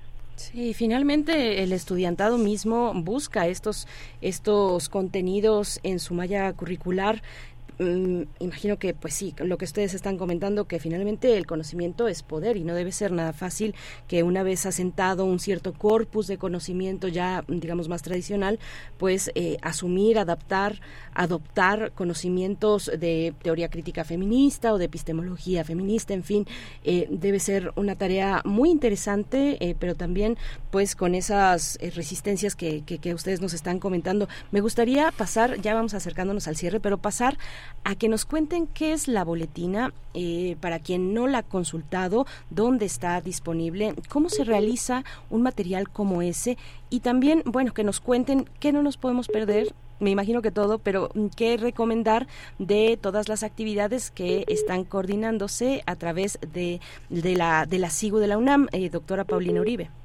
Gracias. Sí, la boletina es el medio de difusión que tenemos dentro de la Coordinación de Igualdad de Género eh, se publica cada 15 días. En, la boletina se publican todas las acciones que se hacen eh, con esta perspectiva de igualdad y de equidad de género en todas las entidades universitarias. No todas las organiza la CIGU, la mayoría las organizan las comisiones internas eh, de igualdad de género en cada entidad, también las personas orientadoras comunitarias. Entonces, ellas nos mandan toda la información que organizan y nosotros la compilamos dentro de la boletina es un documento que está colgado en, en, la, en la página web de la coordinación este y también se puede descargar como PDF. Este, la página es coordinacióngénero.unam.mx y ahí cada 15 días se publica la boletina con el objetivo de dar a conocer las acciones, las actividades, eh, todo lo que se organiza en función a un tema durante todo el, durante todo el año, no nada más en el mes del orgullo, todo el tiempo se están organizando actividades y ahí pueden ver, eh, ahorita si nos va a explicar un poquito más, pero se publica eh, la entidad que organiza, la modalidad de la acción, de la actividad, si es en línea, si es presencial, el público al que va dirigido eh, y se resume, se ofrece un breve resumen de qué se trata la actividad para que al momento de, hacer la consulta la boletina, pues cada quien pueda tomar decisión de a qué actividad eh, te interesa participar, este, qué modalidad va a ser, vienen las fechas, si es una transmisión en vivo están las ligas para conectarse a, la a la actividad. Entonces se publica siempre eh, antes de que estas actividades se realicen entonces da tiempo de una planeación también tiene un formato en calendario entonces también se pueden ir al calendario y escoger por fechas los días que uno tiene disponibles qué actividades va a tener la UNAM en temas de género y así elegir esa esa actividad. Entonces es, es un espacio, es un, es un documento de, comunicación de todas las acciones que hace la universidad. Ceci, Ceci Núñez, bueno, lo que quieras agregar a esto y que nos cuentes eh, de algunas actividades, las que quieras destacar en un par de minutitos que tenemos eh, para, para este mes del Orgullo Puma también. Sí, claro que sí, muchísimas gracias, Bere. Este, pues también decirles que se pueden suscribir a la boletina, ahí si entran a la página de la coordinación van a encontrar un botón que dice suscríbete y ahí se pueden suscribir para que les llegue por correo electrónico. También pueden consultar nuestro aviso de privacidad, por supuesto. Este, y bueno, no se pueden perder, eh, la, programación es amplísima. Eh, hemos reunido hasta el momento más de 100 actividades, pero son durante todo junio, así que vamos a seguir publicando más información. Por eso no se pierdan la boletina y no se pierdan las redes sociales de la FIGU.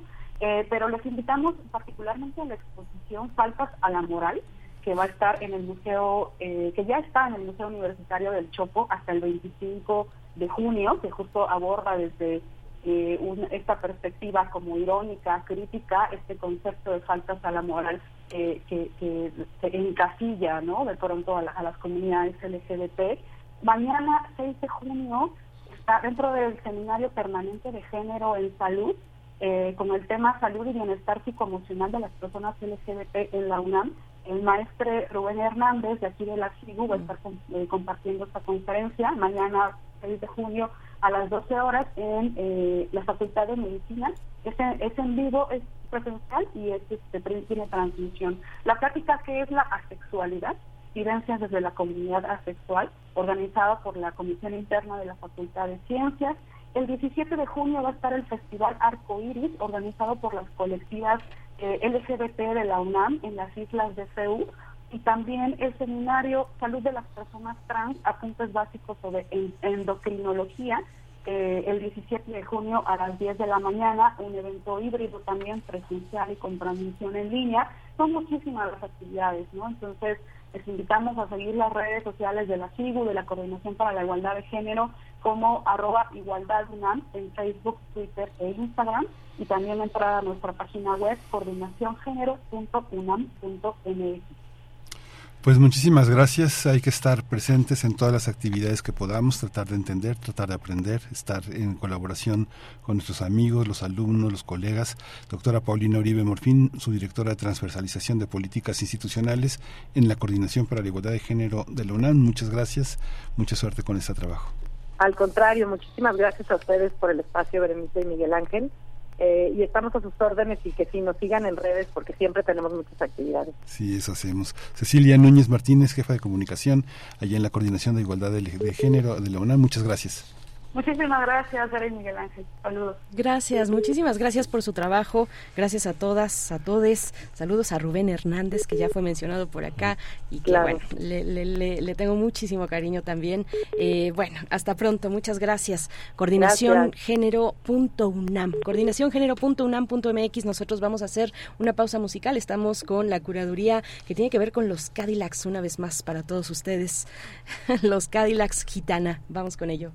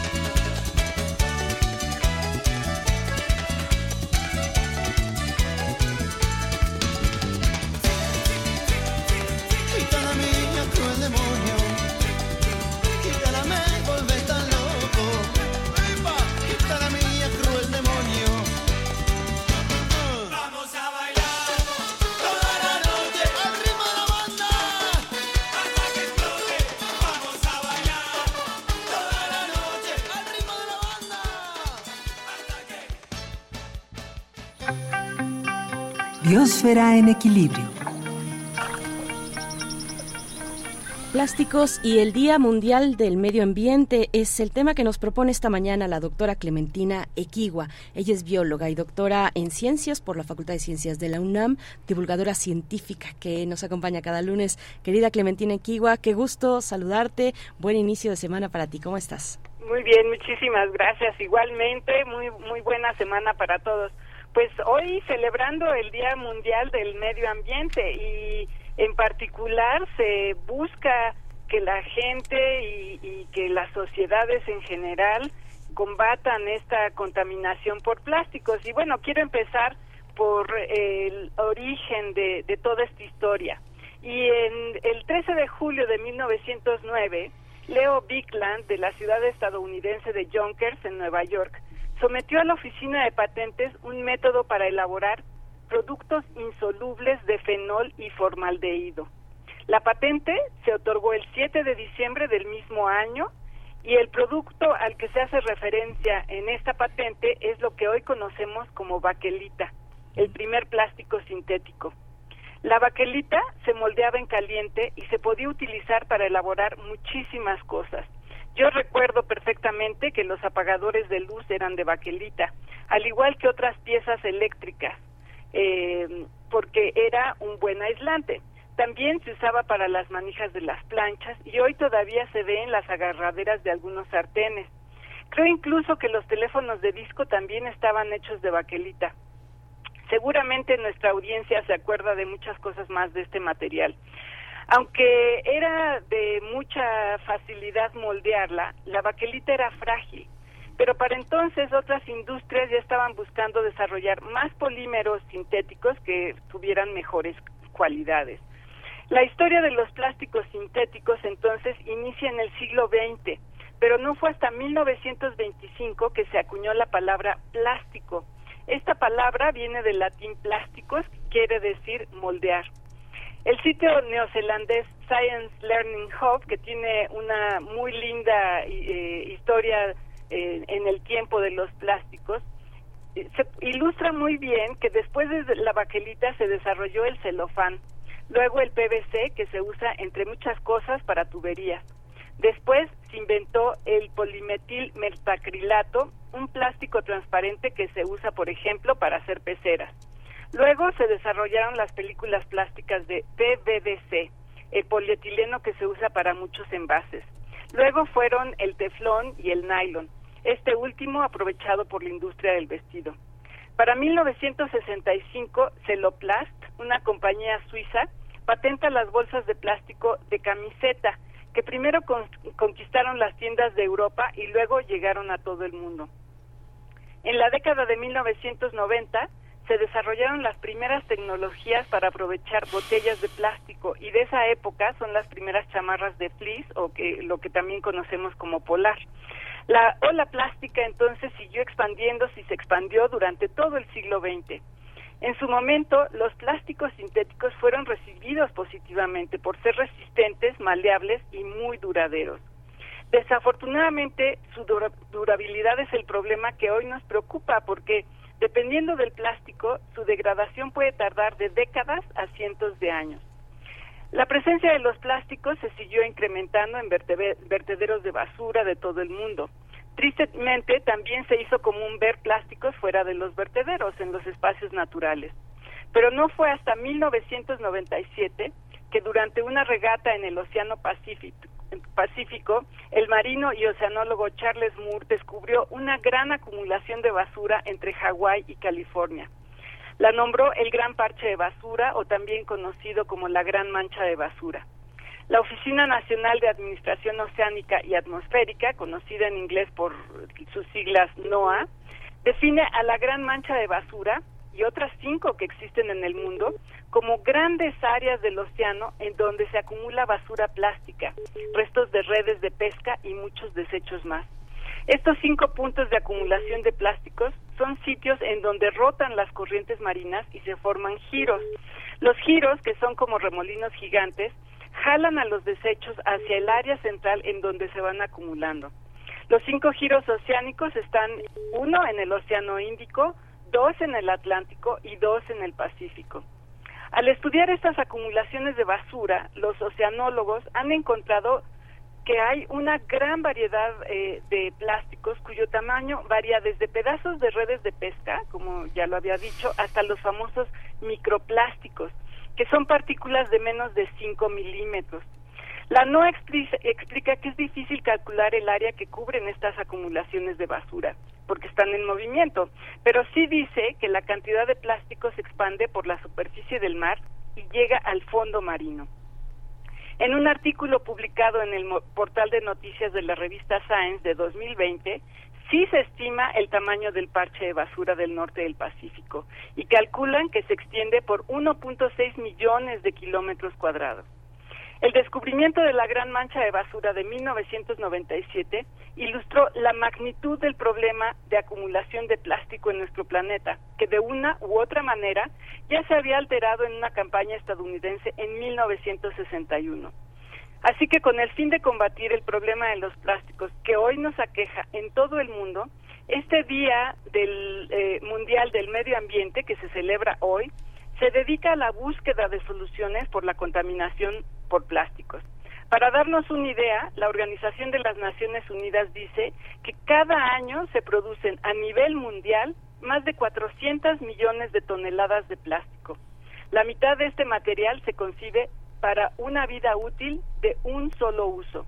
Además dice que solo menos del 10% se recicla y que estiman que entre 19 y 23 millones de toneladas de desechos plásticos terminan cada año en lagos, ríos y mares. Los microplásticos, estas partículas menores de 5 milímetros, son un problema en particular. Provienen de fragmentos de plásticos más grandes, como de botellas, juguetes u otros productos que se rompen con el uso. Para eh, darnos una idea que, implica esto de que se rompen con el uso o que vienen de, de otros productos, son fragmentos que vienen, por ejemplo, de pedacitos de llantas que se desprenden cuando circulamos por calles y carreteras, o son las fibras de la ropa que se desprenden al lavarla. Pero además producimos de manera industrial microplásticos, que son los pellets que se usan para hacer otros plásticos, o las microesferas que se añaden a cosméticos como pastas de dientes, exfoliantes, etcétera. El problema de los microplásticos es que entran en las cadenas alimenticias porque los animales los confunden con alimento y los ingieren. La NOAA dice que ya se han encontrado microplásticos en peces, en ostiones, almejas y otros moluscos e incluso en ballenas. A veces pensamos que el problema no es de quienes vivimos lejos del mar, pero nuestros desechos sí llegan por los ríos al mar. Así que atendiendo al llamado de este Día Mundial del Medio Ambiente, Invito a nuestra audiencia a que lean con cuidado las etiquetas de los productos que consumen y que traten de evitar aquellos que contienen microesferas. También les pido que impulsen la economía circular, consumiendo productos hechos con plásticos reciclados o aquellos empaques que se reciclen. En la medida de lo posible, por favor eviten los plásticos de un solo uso. Y también los invito a participar en iniciativas para eliminar el plástico que se acumula a las orillas de ríos y lagos. Y por supuesto, eh, y creo que sería lindo que nos compartan en nuestras redes sociales cuáles son sus soluciones para combatir la contaminación por plásticos y así podemos juntos celebrar el Día Mundial del Medio Ambiente. Pues muchísimas gracias Clementina, todos estos datos son muy muy importantes. Si uno, las personas que tienen acuarios, que tienen tortugueros, que tienen peces grandes, se darán cuenta de que eh, pues los pobrecitos ingieren cosas de plástico que a veces desprenden de los propios acuarios, los propios materiales plásticos, eh, el gel, todo eso lo consumen y uno tiene que quitárselos de su boquita porque no no no hay distinción, ¿no? Exacto, y bueno, lo que creo que todo no nos no nos Mm, creo que se nos fue, se nos fue y justo estamos al cierre, así es que eh, gracias doctora Clementina Equigua, les dejamos a, ustedes con la invitación de que mañana nos volvamos a reunir aquí en Primer Movimiento en Radio UNAM, gracias a todo el equipo Miguel Ángel. Gracias, gracias. Berenice, gracias a todos, eh, nos escuchamos mañana, esto fue Primer Movimiento. El mundo desde la universidad. Radio UNAM presentó Primer Movimiento, El mundo desde la universidad con Berenice Camacho y Miguel Ángel Gemain en la conducción. Rodrigo Aguilar y Violeta Berber, producción. Antonio Quijano y Patricia Zavala, noticias. Miriam Trejo, coordinación de invitados. Tamara Quirós, redes sociales. Arturo González, operación técnica. Locución, Tessa Uribe y Juan Staca. Quédate en sintonía con Radio UNAM. Experiencia sonora.